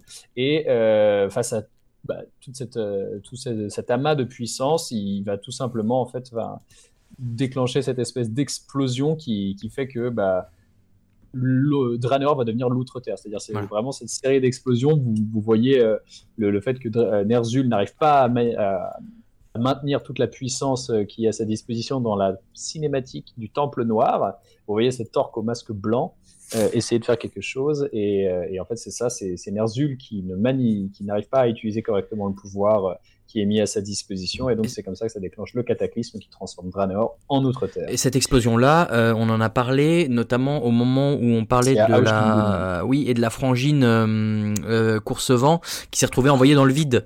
Euh, J'ai oublié c'est laquelle? Aléria, merci. Euh, je les confonds toutes les trois. Et, euh, mais, et, voilà, il y, a toute une partie de, de, des elfes qui se sont retrouvés envoyés dans le vide à ce moment-là euh, et qui sont revenus plus tard. Aujourd'hui, sous les elfes de vide, c'est au moment de l'explosion de Draenor qui est devenu l'Outre-Terre. Exactement. Et dernière chose quand même euh, assez marquante sur pourquoi est-ce que Ner'zhul est absolument un orc à connaître. Euh, donc dans cette espèce de nouveau monde euh, qui, qui, lui a explosé à la gueule, Ner'zhul s'est retrouvé envoyé dans un autre plan dimensionnel où là cette fois-ci surprise, qui c'est qui l'attend? C'est tonton Kill Jaden et Kill Jaden va décider vraiment d'arracher son esprit à, son corps, torturer le corps et lui faire comprendre que il a un dernier rôle à jouer qui est toute la puissance qu'il a emmagasinée, puisqu'il a quand même récupéré euh, le crâne de Gul'dan, il a récupéré euh, le sceptre de Sargeras, l'œil de Dalaran, le livre de Medivh. Euh, en tout cas, les pouvoirs contenus qui ont certes servi à ouvrir les portails, mais qui se sont retrouvés à transférer, à, passer par lui. tout ça va faire que Kil'jaeden va pouvoir se servir de lui comme marionnette pour l'ultime forme de son plan, à savoir utiliser Ner'zhul pour devenir le réceptacle de pouvoirs insoupçonnés qui sont d'autres que le roi Lich. Et qui on passe d'un du fléau et machin et tout ça. On passe d'un orc qui était un simple chaman qui communiait régulièrement, euh, qui faisait tout ce qu'il y avait de plus lambda pour les chamans orcs, à savoir communier avec les esprits, conseiller et ainsi de suite, euh, à finalement euh, ouvrir un portail, prévenir un clan de la manigance des démons, raser, enfin tuer les Draenei, rouvrir d'autres portails, exploser Draneor et finir roi Enfin, Sacrée carrière. voilà, c'est sur un CV, c'est pas mal. Ouais, ouais, ça le fait. Euh, donc Ner'zhul et Nelgarm, c'est voilà, c'était les, les, deux chamans que je voulais vous présenter. Ils ont tous les deux eu un parcours un peu différent, plutôt, euh, mais euh, c'était intéressant. L'autre personnage que je vais vous prendre, parce que j'en ai choisi quatre, c'est on va plus parler cette fois-ci du côté guerrier des orques. et en l'occurrence, non pas qu'il y ait une pression féminine dans ma vie, mais même, je pense ah. c'est important, je vais vous parler d'une orquette on dit une orquette euh, Une orque, je sais pas. on va appeler une orque, mais, j'aimais bien euh, le, côté euh, blague, orquette, orquille. Et c'est un personnage beaucoup plus récent, puisque là je vous parle de personnages qui, que vous normalement vous ne voyez plus si vous êtes amateur de World of Warcraft. là c'est Zaela. Celle-ci vous la retrouvez en fait. Zaela c'est la générale de Garrosh. vous devez la retrouver, elle atterrit dans Cataclysme et vous la retrouvez dans Warlord of Draenor en passant donc au milieu par Mist of Pandaria. Zéléa, c'est euh, la chef du clan des Gueules de Dragon. Donc, si vous vous souvenez de l'introduction de Shabba sur euh, les clans orques, les Gueules de Dragon, c'est un sous-clan du clan Roche Noire. Et euh, c'est assez intéressant puisque eux, donc, comme le nom l'indique, ils dressent des dragons. Assez ah bah pratique. ça, c'est surprenant. on s'y attendait pas, parce qu'il y ait des dragons pour des Gueules de Dragon. Vol draconique. C'est sûr. Non, c'est sûr. Bah, c'est, par rapport au loup, ça a un petit avantage. Bon, ça consomme plus, je pense, euh, en entretien et en logistique, mais ça, ça, ça, doit apporter deux trois trucs sympas. Et, et là, en fait, c'est la raison pour laquelle je l'ai choisi, c'est parce que euh, si vous avez lu l'extrêmement bonne nouvelle euh, Crime de guerre, qui se passe en fait entre deux extensions de World of Warcraft, c'est le procès de Garrosh. Et bien Zaela, c'est celle qui est responsable de l'évasion de Garrosh et qui va permettre à Garrosh de donc s'échapper de son procès qui a lieu en Pandarie et euh, pour que lui-même retrouve toute sa liberté pour ensuite euh, rouvrir le portail et retourner en Draneor, l'autre euh, ligne temporelle. Donc c'est pour ça que je l'ai choisi. Dans la, dans la cinématique, vous le voyez, en fait, c'est lui qui est là et qui est sous le masque. c'est ça. Et pour la petite anecdote, je l'avais reconnu à sa carrure, je l'avais reconnu à ses espèces de défense qui s'est foutu sur la peau. La première fois que j'ai vu cette euh, cinématique, j'étais oh, c'est Garrosh. Mais vraiment. Moi, je l'avais pas vu. J'étais vraiment fou. Gros fanboy. Euh, donc Zaelas, voilà, elle est euh, chef du clan de Gueule de Dragon. Elle intervient en cataclysme. C'est intéressant. L'histoire du, du, clan Gueule de Dragon, c'est aussi une histoire assez intéressante. Mais là, je vais vraiment me concentrer sur Zaela puisque ce, qui est, ce qui est vraiment intéressant avec elle, c'est toute son évolution et le côté puriste qu'elle a en fait. Et c'est pour ça qu'elle va très très bien s'entendre avec Garrosh, euh, puisque le combat de Garrosh, ça va être vraiment pour avoir une, une, horde, la vraie horde, la horde pure avec uniquement des orques. Et euh, Zaela va non seulement apporter son soutien avec euh, le clan de Gueule de Dragon en rejoignant la horde de Garrosh, mais pas les autres hordes, donc attention, il y a quand même un, choix. Et grâce à ces fameux dragons, ils vont pouvoir s'échapper pendant le procès. faire en sorte que donc Garrosh lâche des. J'ai pas retrouvé la réplique, mais il, insulte copieusement euh, toute l'assemblée euh, qui, est, présente pour son procès et avant de se barrer à Dodo Dragon, c'est assez stylé. et elle finira, euh, déjà, elle est boss, c'est le boss qui est à Dodo Dragon dans le raid Mist of Pandaria, le siège Grimard. C'est quand vous, quand vous ah, arrivez par la mer. Oui, avec les deux tours. Exactement. c'est elle. elle vous on vous explique qu'elle survit. Voilà. Euh, et que donc elle va finir par arriver en Pandarie. Et dans World of Runner, elle est euh, dans le raid de Roche Noire. Et euh, c'est elle qui, que vous allez justement tuer un ah peu avant d'arriver au boss. Dans le, donjon du pic, là. C'est ça, exactement. Ah, L'autre raison pour laquelle. Gaffe. Le dernier boss avec le dragon qui souffle sur les cases et tout, c'est elle. C'est ça. Ah elle. ouais. Ah, trop drôle. Bah, ouais, j'avais pas fait gaffe. C'est elle. Et donc voilà, on, a une orque euh, qui, de A à Z euh, suit des valeurs guerrières, euh, qui n'est pas chef de clan à la base, qui finit par devenir chef de son clan, qui tient son clan dans une main de fer, qui s'associe à la horde, la vraie horde, et qui a une loyauté mais sans faille. Vraiment, c'est pour ça que j'ai choisi au point où il y a de nombreux joueurs qui pensent qu'elle faisait la compagne idéale pour Garrosh. Il y en a qui pensent qu'ils auraient eu un enfant caché, enfin qu'un enfant caché aurait pu voir le jour. Mais euh, c'est pour ça que je voulais la présenter. On n'a pas entendu parler. Hein. Non, mais, mais, ils pensent. Peut-être la prochaine extension. Alors peut-être. Ah bah, bah on verra. Il faut un nouveau leader pour les orques? On a ce qu'il bah, faut. Aïe aïe aïe, le fils de Zaela et, de Garrosh. Oh mon dieu Donc voilà, un boss bien badass et, euh, une orque bien badass qui, qui, je trouve, euh, représente très très bien le trait guerrier de la race euh, dont nous parlons aujourd'hui. Mais si on parle du trait guerrier, je suis absolument obligé en tant que fanboy de vous parler de, de Gros en fait. Gros ce qui, ce qui me plaît, c'est outre ce qu'on avait déjà pu dire, euh, donc pour la ligne temporelle, si vous vous souvenez, c'est celui qui est le premier orc à boire le sang du démon. Euh, et c'est l'orc qui euh, sera piégé en Dranéor à la fin de la Deuxième Guerre, sera avec Thrall, euh, enfin, se retrouvera Thrall et mourra lors de cette Troisième Guerre, entre guillemets, qui s'achève dans la campagne de Warcraft 3. Mais c'est surtout intéressant parce que c'est un personnage un peu comment dire torturé dans le sens où il est responsable de euh, l'esclavage des orques aux démons, mais il va surtout les en sauver. Et c'est pour ça que j'aime bien en fait. Ils n'ont pas fait encore une fois un personnage qui euh, était tout noir ou tout blanc, ou une fois qu'il a passé un certain cap, il restera à fond là-dedans. Ce qu'ils ont malheureusement fait, enfin ce que je reproche, et c'est la raison pour laquelle j'ai pas choisi Garrosh, c'est que Garrosh il a il, a eu une espèce de soupape et une fois qu'elle a explosé, c'était fini en fait. Il n'y avait pas de retour arrière. Alors que Gros Mash, euh, qui est donc chef d'un clan euh, guerrier très connu, qui était le clan nomade des, champs de guerre. Euh, Gromash, il a vraiment, enfin, au-delà de tenir son clan, il a, il a toujours été soucieux du bien-être et, de la position que son clan allait occuper. Et c'est vraiment quand il s'est senti concerné par ça que lorsque le sang lui a été présenté, il n'a pas vu le côté responsabilité de se retrouver dépendant ou en tout cas sous la joue des démons. Donc, il l'a vraiment fait par notion de sacrifice. En fait, c'est ce qu'il explique c'est qu'il voulait le pouvoir, mais pas le pouvoir pour lui, contrairement à ce que Ner'zhul a fini par faire, contrairement à ce que euh, d'autres euh, orques auraient été tentés de faire. a fait vraiment... un peu. Hein. Oui, voilà, c'est ça. Et c'est pour ça qu'il est, pour moi, je trouve plus plus nuancé que son fils. Lui, c'était vraiment bah, par souci de, de, protection, en fait. Et, euh, et, donc, on va le suivre au fur et à mesure. Et, et finalement, on sait qu'il finit par, à un moment, euh, lorsqu'il est avec Thrall, il est envoyé, euh, il, est, il a le son quand même un peu plus chaud. Hein. On parle, on parle d'un hurle enfer, donc euh, c'est quand même des, orques qui ont un sacré tempérament. Thrall va l'envoyer couper du bois, ce qui est, puisque les orques ont une certaine, une certaine affection pour les haches. Donc une hache, si c'est pas pour fracasser un crâne, ça peut être pour couper du bois. Je pense que c'est ce qui s'est fait comme calcul dans la tête de, de Thrall. Et il l'a envoyé donc du bois dans, dans la forêt des elfes, c'est en Orneval. et, euh, et, finalement, bah, ça va, Gromage va pas du tout bien le vivre. Et euh, il va encore moins bien vivre le fait que les elfes tout simplement lui pètent la gueule, puisque dans la forêt d'Orneval, en fait, il y a surtout Scénarius, donc qui est un demi-dieu ou dieu C'est un. Je suis pas hyper calé en histoire elfe. C'est un demi-dieu Scénarius. C'est pas, considéré comme, pas considéré comme une divinité. Voilà.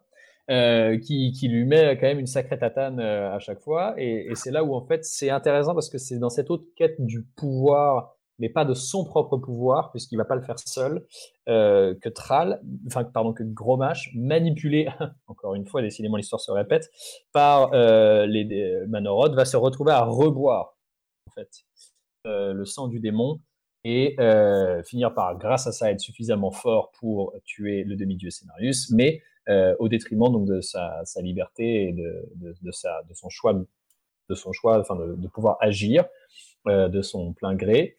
Heureusement, Tral et Jaina vont s'occuper de le sauver, et c'est là où euh, Gromage va faire vraiment son, acte absolument incroyable, qui va être d'aller seul avec Tral affronter Manoroth euh, dans, dans le canyon de Malchut. Je ne sais pas si vous vous souvenez dans la campagne de Warcraft 3. Bien sûr que si. Bien sûr. La, la dernière campagne orc, vous affrontez la, les, le clan euh, Hurlenfer de Garrosh qui est complètement gorgé de sang de démons. Vous allez sauver euh, Gromash. Et là, Gromash et Thrall se parlent et se disent bon, il faut qu'on règle ça une fois pour toutes. Et ils décident d'aller régler ça une fois pour toutes. Et en allant régler ça une fois pour toutes, ils vont donc tuer Manoroth. Et c'est comme ça que, euh, que Gromash, en fait, certes en meurt, mais euh, en sorte que le, la source du sang qui a pu rendre tous les orques en esclavage n'est plus disponible en fait. Donc Alors, il libère tous les orques du joug je suis désolé parce que je me suis rendu compte seulement après, pendant que tu parlais, que moi j'étais en train de chercher la vidéo où Gromash gueule We will never be slaves. Sauf que ce que j'avais, sauf que ce que j'ai, oui, oui, mais ce que j'avais oublié, c'est que euh, le, là, on enregistre tout le son qui sort de mon ordi. Donc je pense que moi qui pensais être le seul à entendre la vidéo, je pense qu'elle a popé en ah. plein milieu du moment où tu, tu, tu disais un truc et vous avez dû entendre, euh, voilà, We will never be slaves en gros. Euh, mais du, coup, du coup, je vous le, je vous le remets juste là pour que vous l'ayez euh, je, vous, le remets, bon messieurs, vous ne l'entendrez pas, mais nos auditeurs et auditrices l'entendront, vous l'aurez euh, là pour l'histoire, euh, voilà. Donc là, on écoute. Bah non, on écoutait, mais t'as parlé au-dessus. Bon bah c'est pas grave, vous l'aurez eu deux fois, ça suffit. et donc voilà pour. Ah mais moi quand je dis on y va, on y va. Qu'est-ce qu'on disait? Oui, avec du coup Gros Mash, voilà, bah, c'est, il les sauve. Et bah, Gros Mash, voilà, c'est, intéressant parce qu'il a, il a son il a sa logique, il a son éthique, il a son honneur, euh, il a ce code guerrier, mais à la différence de Zaela qui euh, aveuglement euh, continue de croire à ses principes, Gromash il va faire une bêtise une fois, deux fois, mais il va vraiment assumer ses, responsabilités et, c'est ça qui est intéressant. Pour moi, les orques, on pense en effet à la race guerrière, mais on a une race guerrière qui est beaucoup plus complexe et qui suit un certain code à la fois morale et euh, génétique, j'ai envie de dire, parce que c'est quand même dans leur sang cette rage sanguinaire. Euh, et, c'est pour ça que j'avais envie de le présenter, euh, pas du tout parce que c'est mon or favori et qu'il a fini à la pluie. Ça n'a rien, à, rien à voir. Rien du tout. Rien du tout. ça, c'était les. attends, non, on en a fait trois ou quatre? On en a fait trois là. Quatre. Quatre. Oui, quatre, oui, ça. Zayla en quatre et Chromash en quatre. En trois. Il y a quand même. Alors, en cherchant un peu pour préparer cette émission, on s'est dit, bon, Varrock sort quand même, Varrock, ouais, Varrock, c'est vrai que c'est un, personnage assez euh, emblématique. Mais euh, on s'est rendu compte qu'il y a une, alors pas une dynastie, mais qu'il y a une, petite famille quand même de de Sorcro on connaît Varrock, le haut seigneur, bien sûr, que déjà on voyait dans, dans WoW Vanilla en arrivant à Argrimmar, qui a toujours été plus ou moins là, qui a toujours été plus ou moins le pote de Thrall, et, donc plus ou moins le, bah, le, un, des, un des personnages principaux de, de la Horde qu'a été le, maître en plus de, de Garrosh, euh, tout ce que vous voulez. Il y a dans sa famille deux autres personnages que vous avez pu croiser dans World of Warcraft. En l'occurrence, il y a euh, Dranosh Sorcro, euh, qui, euh, que vous connaissez peut-être sous le nom de Porte-Mort Sorcro. En fait, Dranosh Sorcro, c'est le fils euh, de Varrock et que on croise une première fois dans Nagrand au moment de, de, Cataclysme, de Burning Crusade, mais pas plus que ça. Et dans Wrath of the Lich King, il est au moment de l'offensive champ de guerre au portail du Kourou. à Angratar et il, il, il, se fait tuer et ranimer comme, comme, comme, comme chevalier de la mort bah, par Arthas. Et c'est le boss que vous affrontez dans, dans, dans la couronne de glace qui est le quatrième boss? Oui, troisième. Ben, en fait, ça dépend si tu comptes. Oui, il y a le, combat, le combat des, des, avions. Euh, pardon. Et, euh, et, donc, le quatrième boss. Et qui, et, alors voilà, moi je, dois l'avouer, vous le savez, je, ne cache pas, je ne cache pas mon, mon amour pour cette extension euh, de, manière générale de Wrath of the Lich King. Mais cette scène où, les, où Mani empêche Varrock dans un premier temps de récupérer le corps de son fils et que derrière tu as Variant et Jenna qui arrivent et qui le laissent passer. Tu as, ce moment incroyable où, Varrock revient et dit je sais plus quoi à, à, Variant, mais, euh, mais, euh, mais en gros Cimer quoi. Euh, j'ai toujours trouvé ça très fort et je pense que c'est un de mes moments préférés de, l'histoire de WoW. c'est vraiment très, très fort. C'est surtout là aussi après, c'est ce qui permet la scène qu'on voit dans cette cinématique des souvenirs de Varrock euh, dans, les, dans les cinématiques BFA où, où, il se souvient, tu le retrouves seul dans la neige. Et s'il y en avait qui n'avaient pas fait le parallèle, vraiment c'est ça en fait. C'est suite à ça qu'il est dans la mm. neige avec son fils et qui peut lui dire, euh, voilà, enfin, qui, qui, parle à son fils mort en fait. C'est grave. Et c'est vrai, donc voilà, vraiment euh, Dranoche Sorcro, du coup, euh, pas forcément d'affection pour lui parce qu'on le voit pas beaucoup, mais Varrock toujours eu un, respect assez important pour ce, ce mec-là et qu'on recroise bien sûr. Quoi donc? Tu feras attention quand même parce que t'as as dit Mani alors que c'est Muradin. Hein. J'ai dit Mani, et pardon, mais ça c'est. Tu vois, les, les, euh, les bronzes barbes et les, les vent pour moi c'est le même bail, je les confonds tous. Aïe, aïe, aïe, Non, mais en, bah gros, en, gros, Variant, il appuie l'argument de je suis père, il est père aussi, donc, euh, donc clairement, euh, laisse le passer, il a le droit de, de récupérer la tête. Oui, oui, non mais voilà. L'argument c'est moi aussi j'ai un gamin, si mon gamin il crève comme ça, j'ai envie de récupérer le corps de suite, alors vous le laissez passer, les gars. Surtout ce qu'on sait, surtout quand on sait justement l'interaction qu'il y aura entre plus tard le gamin et, et Varrock, en oui. Euh, il y a un clin d'œil d'ailleurs à ça, il me semble. En dur.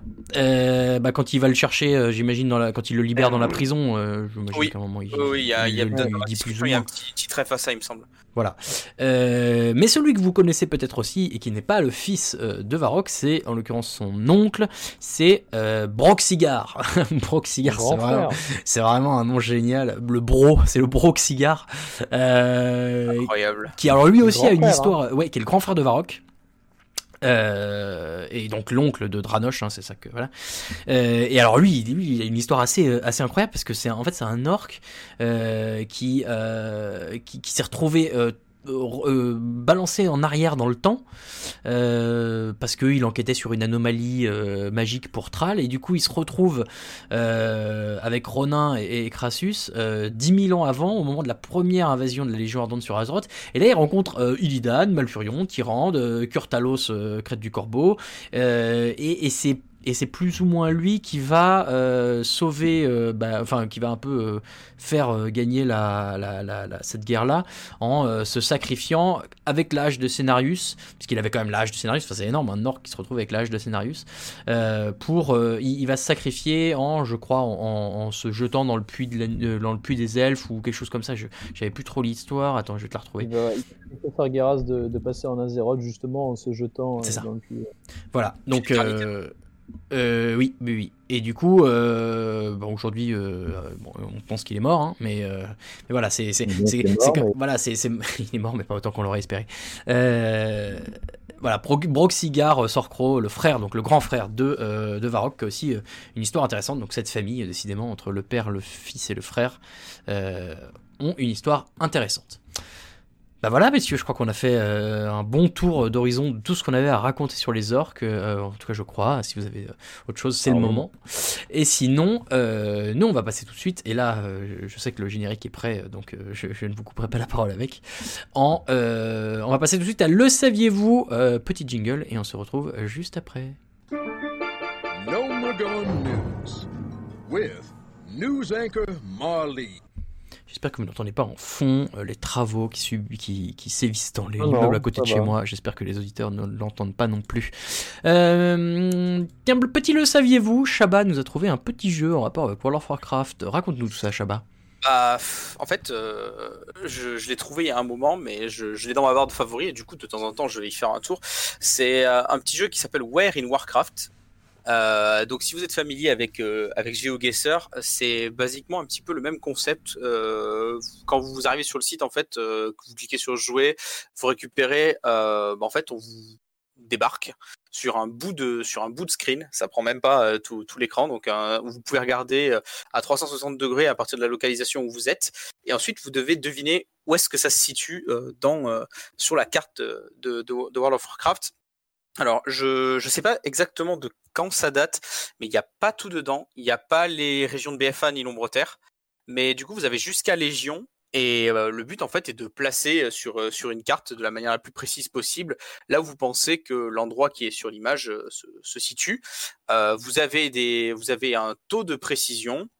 Vous enchaînez les rounds, vous avez droit à trois erreurs. À partir au bout de trois erreurs, en fait, c'est la partie se termine et vous pouvez, vous pouvez relancer autant, autant que vous voulez si, si vous êtes chaud sur, euh, sur ce genre de, de, petit exercice. Mais du coup, quand vous regardez, vous avez le pourcentage de, de précision, c'est-à-dire que si vous trouvez, euh, vous avez le cercle vert quand vous trouvez vraiment très très proche de, là où est le lieu à deviner. Vous avez un cercle jaune un peu plus large pour vous dire bon vous n'êtes pas loin, mais vous n'êtes pas exactement là. Et le cercle rouge évidemment quand vous êtes euh, en dehors avec pour vous dire à quel point vous êtes loin ou pas. Et, euh, et, voilà, et vous, euh, vous enchaînez les rounds tant que vous avez des vies.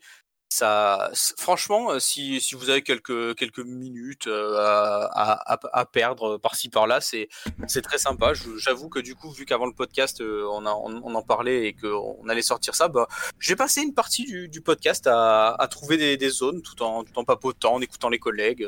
Vraiment, très sympa. Alors pour l'adresse www.cruithne.net slash where in-warcraft. Je viens d'essayer, oui, vous tapez Where in, Warcraft sur Google, euh, vous tombez dessus. Et je viens de masteriser absolument euh, là en, en, en, en, comment ça s'appelle euh, Du coup, j'ai fait le wood, mais j'ai pas le nom en français. en Gangrebois, je viens de tomber pile sur le lieu demandé. Voilà, c'est tout pour moi, merci. Je part sur cette victoire. Petite série de 47 pour en parler. Pas mal. 86% de précision, on est bien. Ça c'est joli. Euh, ouais, donc Where in Warcraft, évidemment, euh, le GeoGuessr de Warcraft. J'ai l'impression qu'il y a un classique aussi euh, qui est dispo. il y a classique ou, retail. Alors retail, retail tu dis à Légion, mais ouais. Voilà, le, retail date un petit peu, mais si vous voulez vraiment faire les experts, je pense que c'est classique avec que les que les zones de base Kalimdor, Royaume de l'Est. Mais c'est pas mal de pouvoir pouvoir tourner, euh, de pouvoir tourner un petit peu tout autour. C'est vrai que euh, il y a des zones très trompeuses en Tornheim ou en Warrock, vu que sur leur carte c'est assez difficile de repérer des fois ah vu de haut, vu que certaines zones se, ressemblent. Mais n'hésitez pas, hein, si jamais vous euh, vous sentez chaud et tout, n'hésitez pas. Sous Envoyez-nous vos meilleurs scores, voilà. Envoyez-nous vos meilleurs scores en screen, sur le sur le Twitter. super, ben voilà, Warren Warcraft, ça, ça vous permettra de, de passer un petit peu le temps et de tester vos connaissances de l'univers d'Azeroth. Nous, on passe tout de suite à la grande bataille des personnages après le jingle.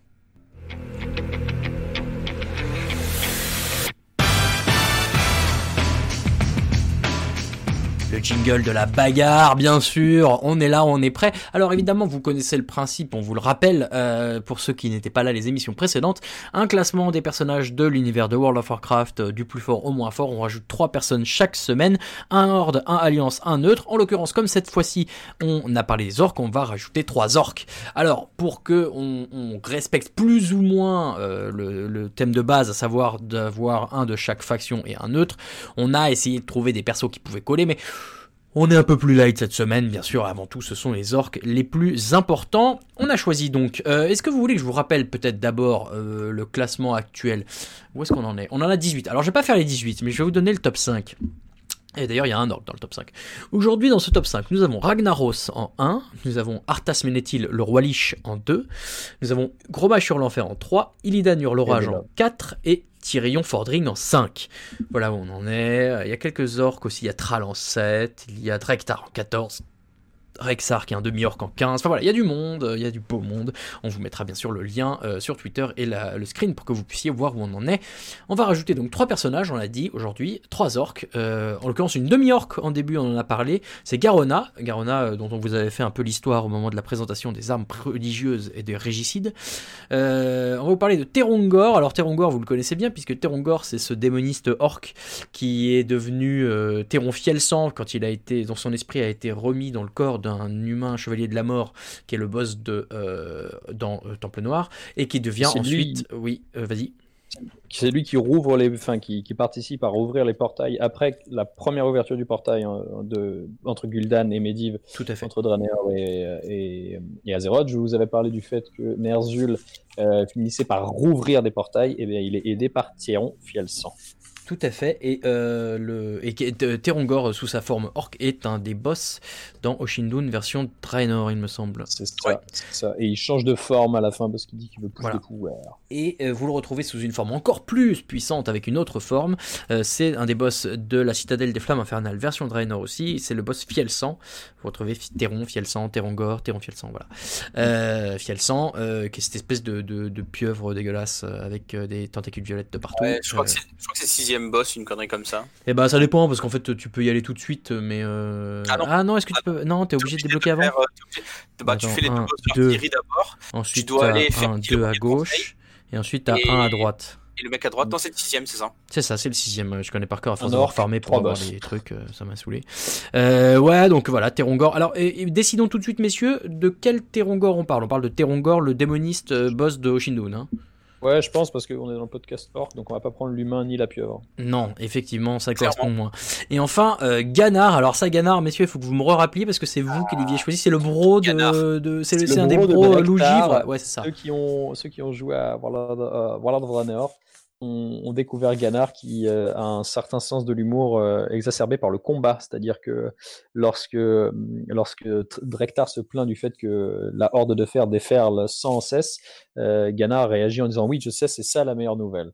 vous allez faire une partie de l'histoire des loups de givre avec lui et Ganard, en fait, pour ouais, pour faire simple, c'est euh, le côté beaucoup plus actif et beaucoup plus. Euh, bref, c'est le, le, frère hyperactif et hyper bourrin de Drektar. Voilà. Et, euh, et, alors on le, on le voit, donc un, il a gardé sa, sa couleur de peau marron d'origine des orques, parce qu'on le voit dans le dans l'extension de Draenor, on le voit pas à un autre moment, il me semble qu'on le voit dans. Mmh, pour moi non. non pour parce moi, que tout à l'heure quand j'ai quand j'ai cherché, j'ai vu un screen mais qui n'était pas de qui n'était pas de in-game. Ah, euh, c'est non, c'est une des petites cinématiques. Euh, vous savez, c'est les, les, nouvelles cinématiques où Blizzard s'est moins fait chier à faire des trucs animés, où c'est juste des images et de temps en temps elles bougent un peu. Il y en a une où il est dedans? Oui, alors je vous, je vous colle. Ah mais oui, oui, oui, oui, oui, oui, oui, oui c'est celle de Drektar. C'est très radiophonique. Je vous colle l'image dans le dans le Discord. C'est celle où il, c'est celle où on découvre l'histoire de, de Drektar qui veut pas abandonner sa, sa grand-mère, sa mère.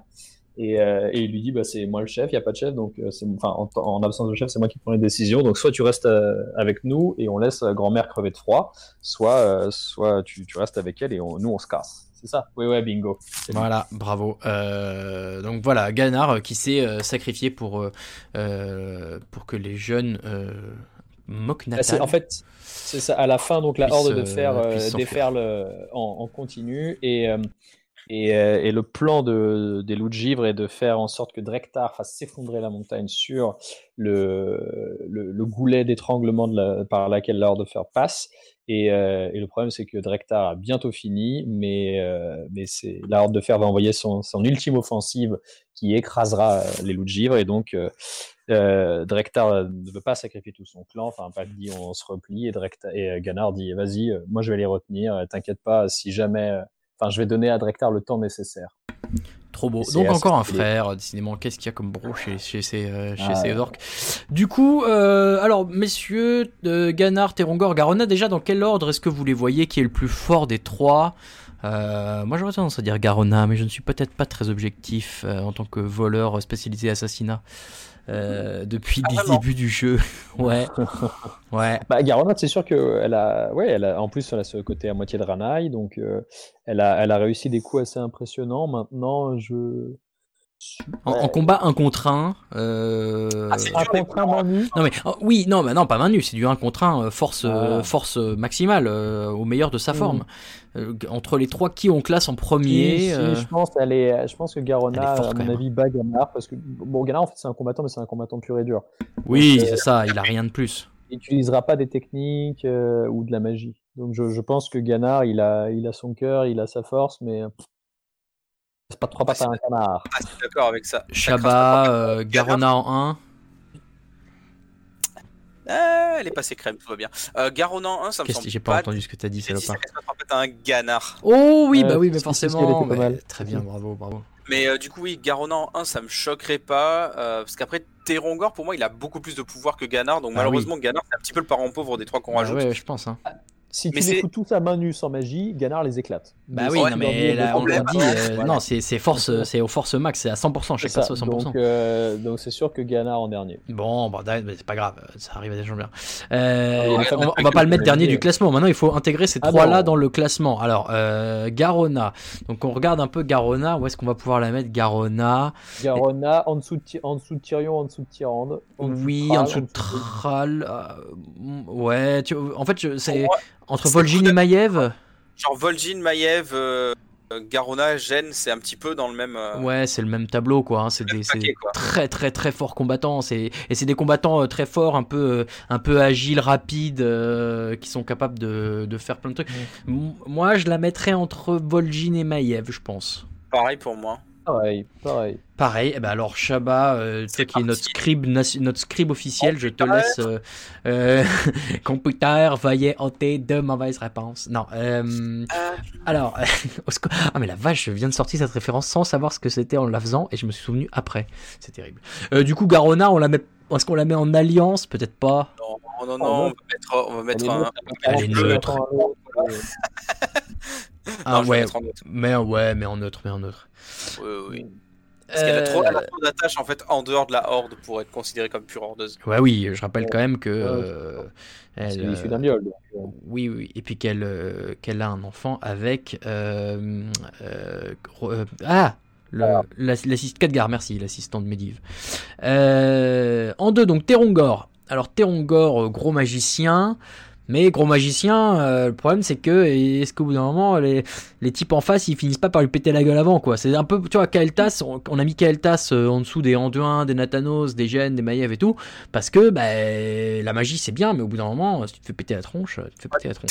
Terongor je le mettrais juste au-dessus de Kael'thas en fait. Ah, tu mets Terongor au-dessus de Kael'thas ah, je pourrais faire ça quand même. Moi je mets ah, déjà pourquoi j'ai pas Kael'thas Il est où je trouve ah, Il est en 14. Euh, ouais ouais, je l'aurais mis euh, quand même au-dessus de. Moi, déjà, j'aurais pas mis Keltas là. Parce que Nathanos. Euh, en fait, on, on s'est basé un peu. C'était au moment de la sortie de la pré-extension. Et où Nathanos était ce boss infaisable à 40 qui prenait une heure à tuer et qui one-shotait tout le monde.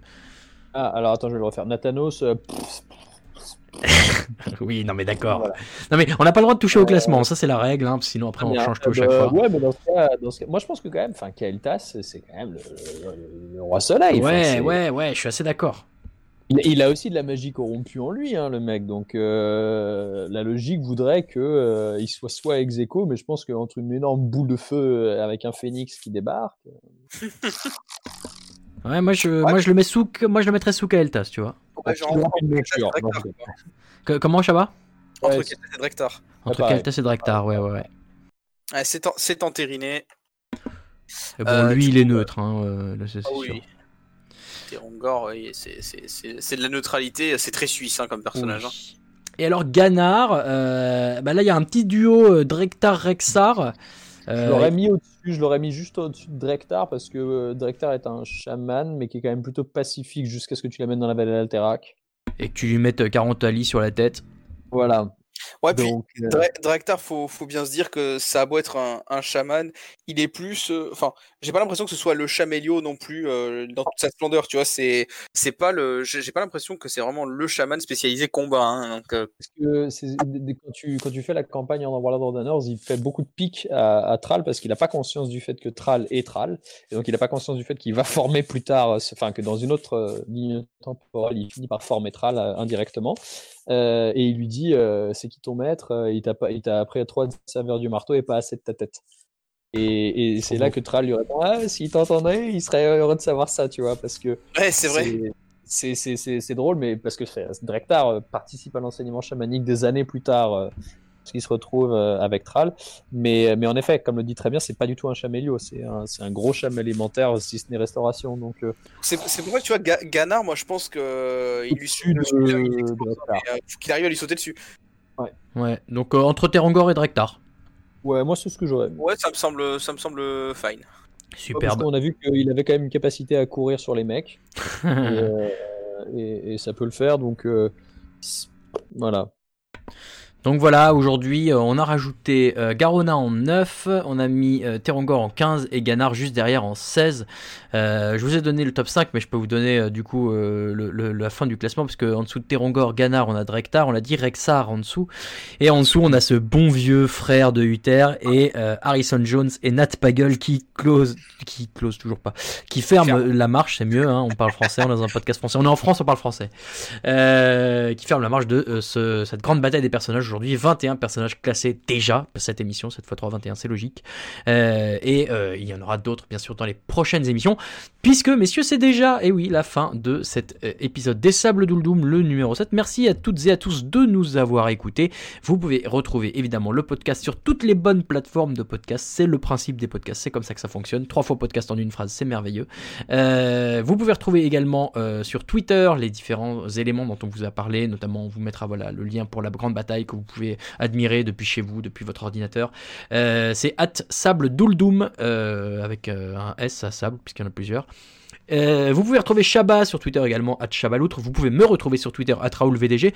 Blondie, je crois pas que tu n'es de Twitter et ce n'est pas grave et tu t'en fous. Oui, tu as bien raison. des chez moi donc pas besoin de Twitter. Superbe. Incroyable. Allez, ça c'est fait. Mais les gens qui ont Twitter, vous êtes quand même des gens sympas. N'hésitez pas à vous abonner. Ah oui, oui, mon avis. Hein, je ne suis pas du tout euh, Non, mais t'inquiète. Et, euh, et ben voilà, messieurs, il ne vous reste plus qu'à. Euh, comment? Qui quoi que J'entends les gens parler. Donc vous vouliez perdre des combats. Je, je, fais que perdre en arène en ce moment, c'est une catastrophe. Oui, bien sûr, si vous croisez. Euh, tu joues qui en ce moment? Bah, Là, je suis à fond sur mon arc guerrier, surprenant. Et euh, le problème, c'est que bah, je me fais péter la gueule par des gars qui ont plus pensé le jeu, donc je suis un peu frustré. Voilà. Mais si vous croisez. Urnor en, en, arène, soyez clément.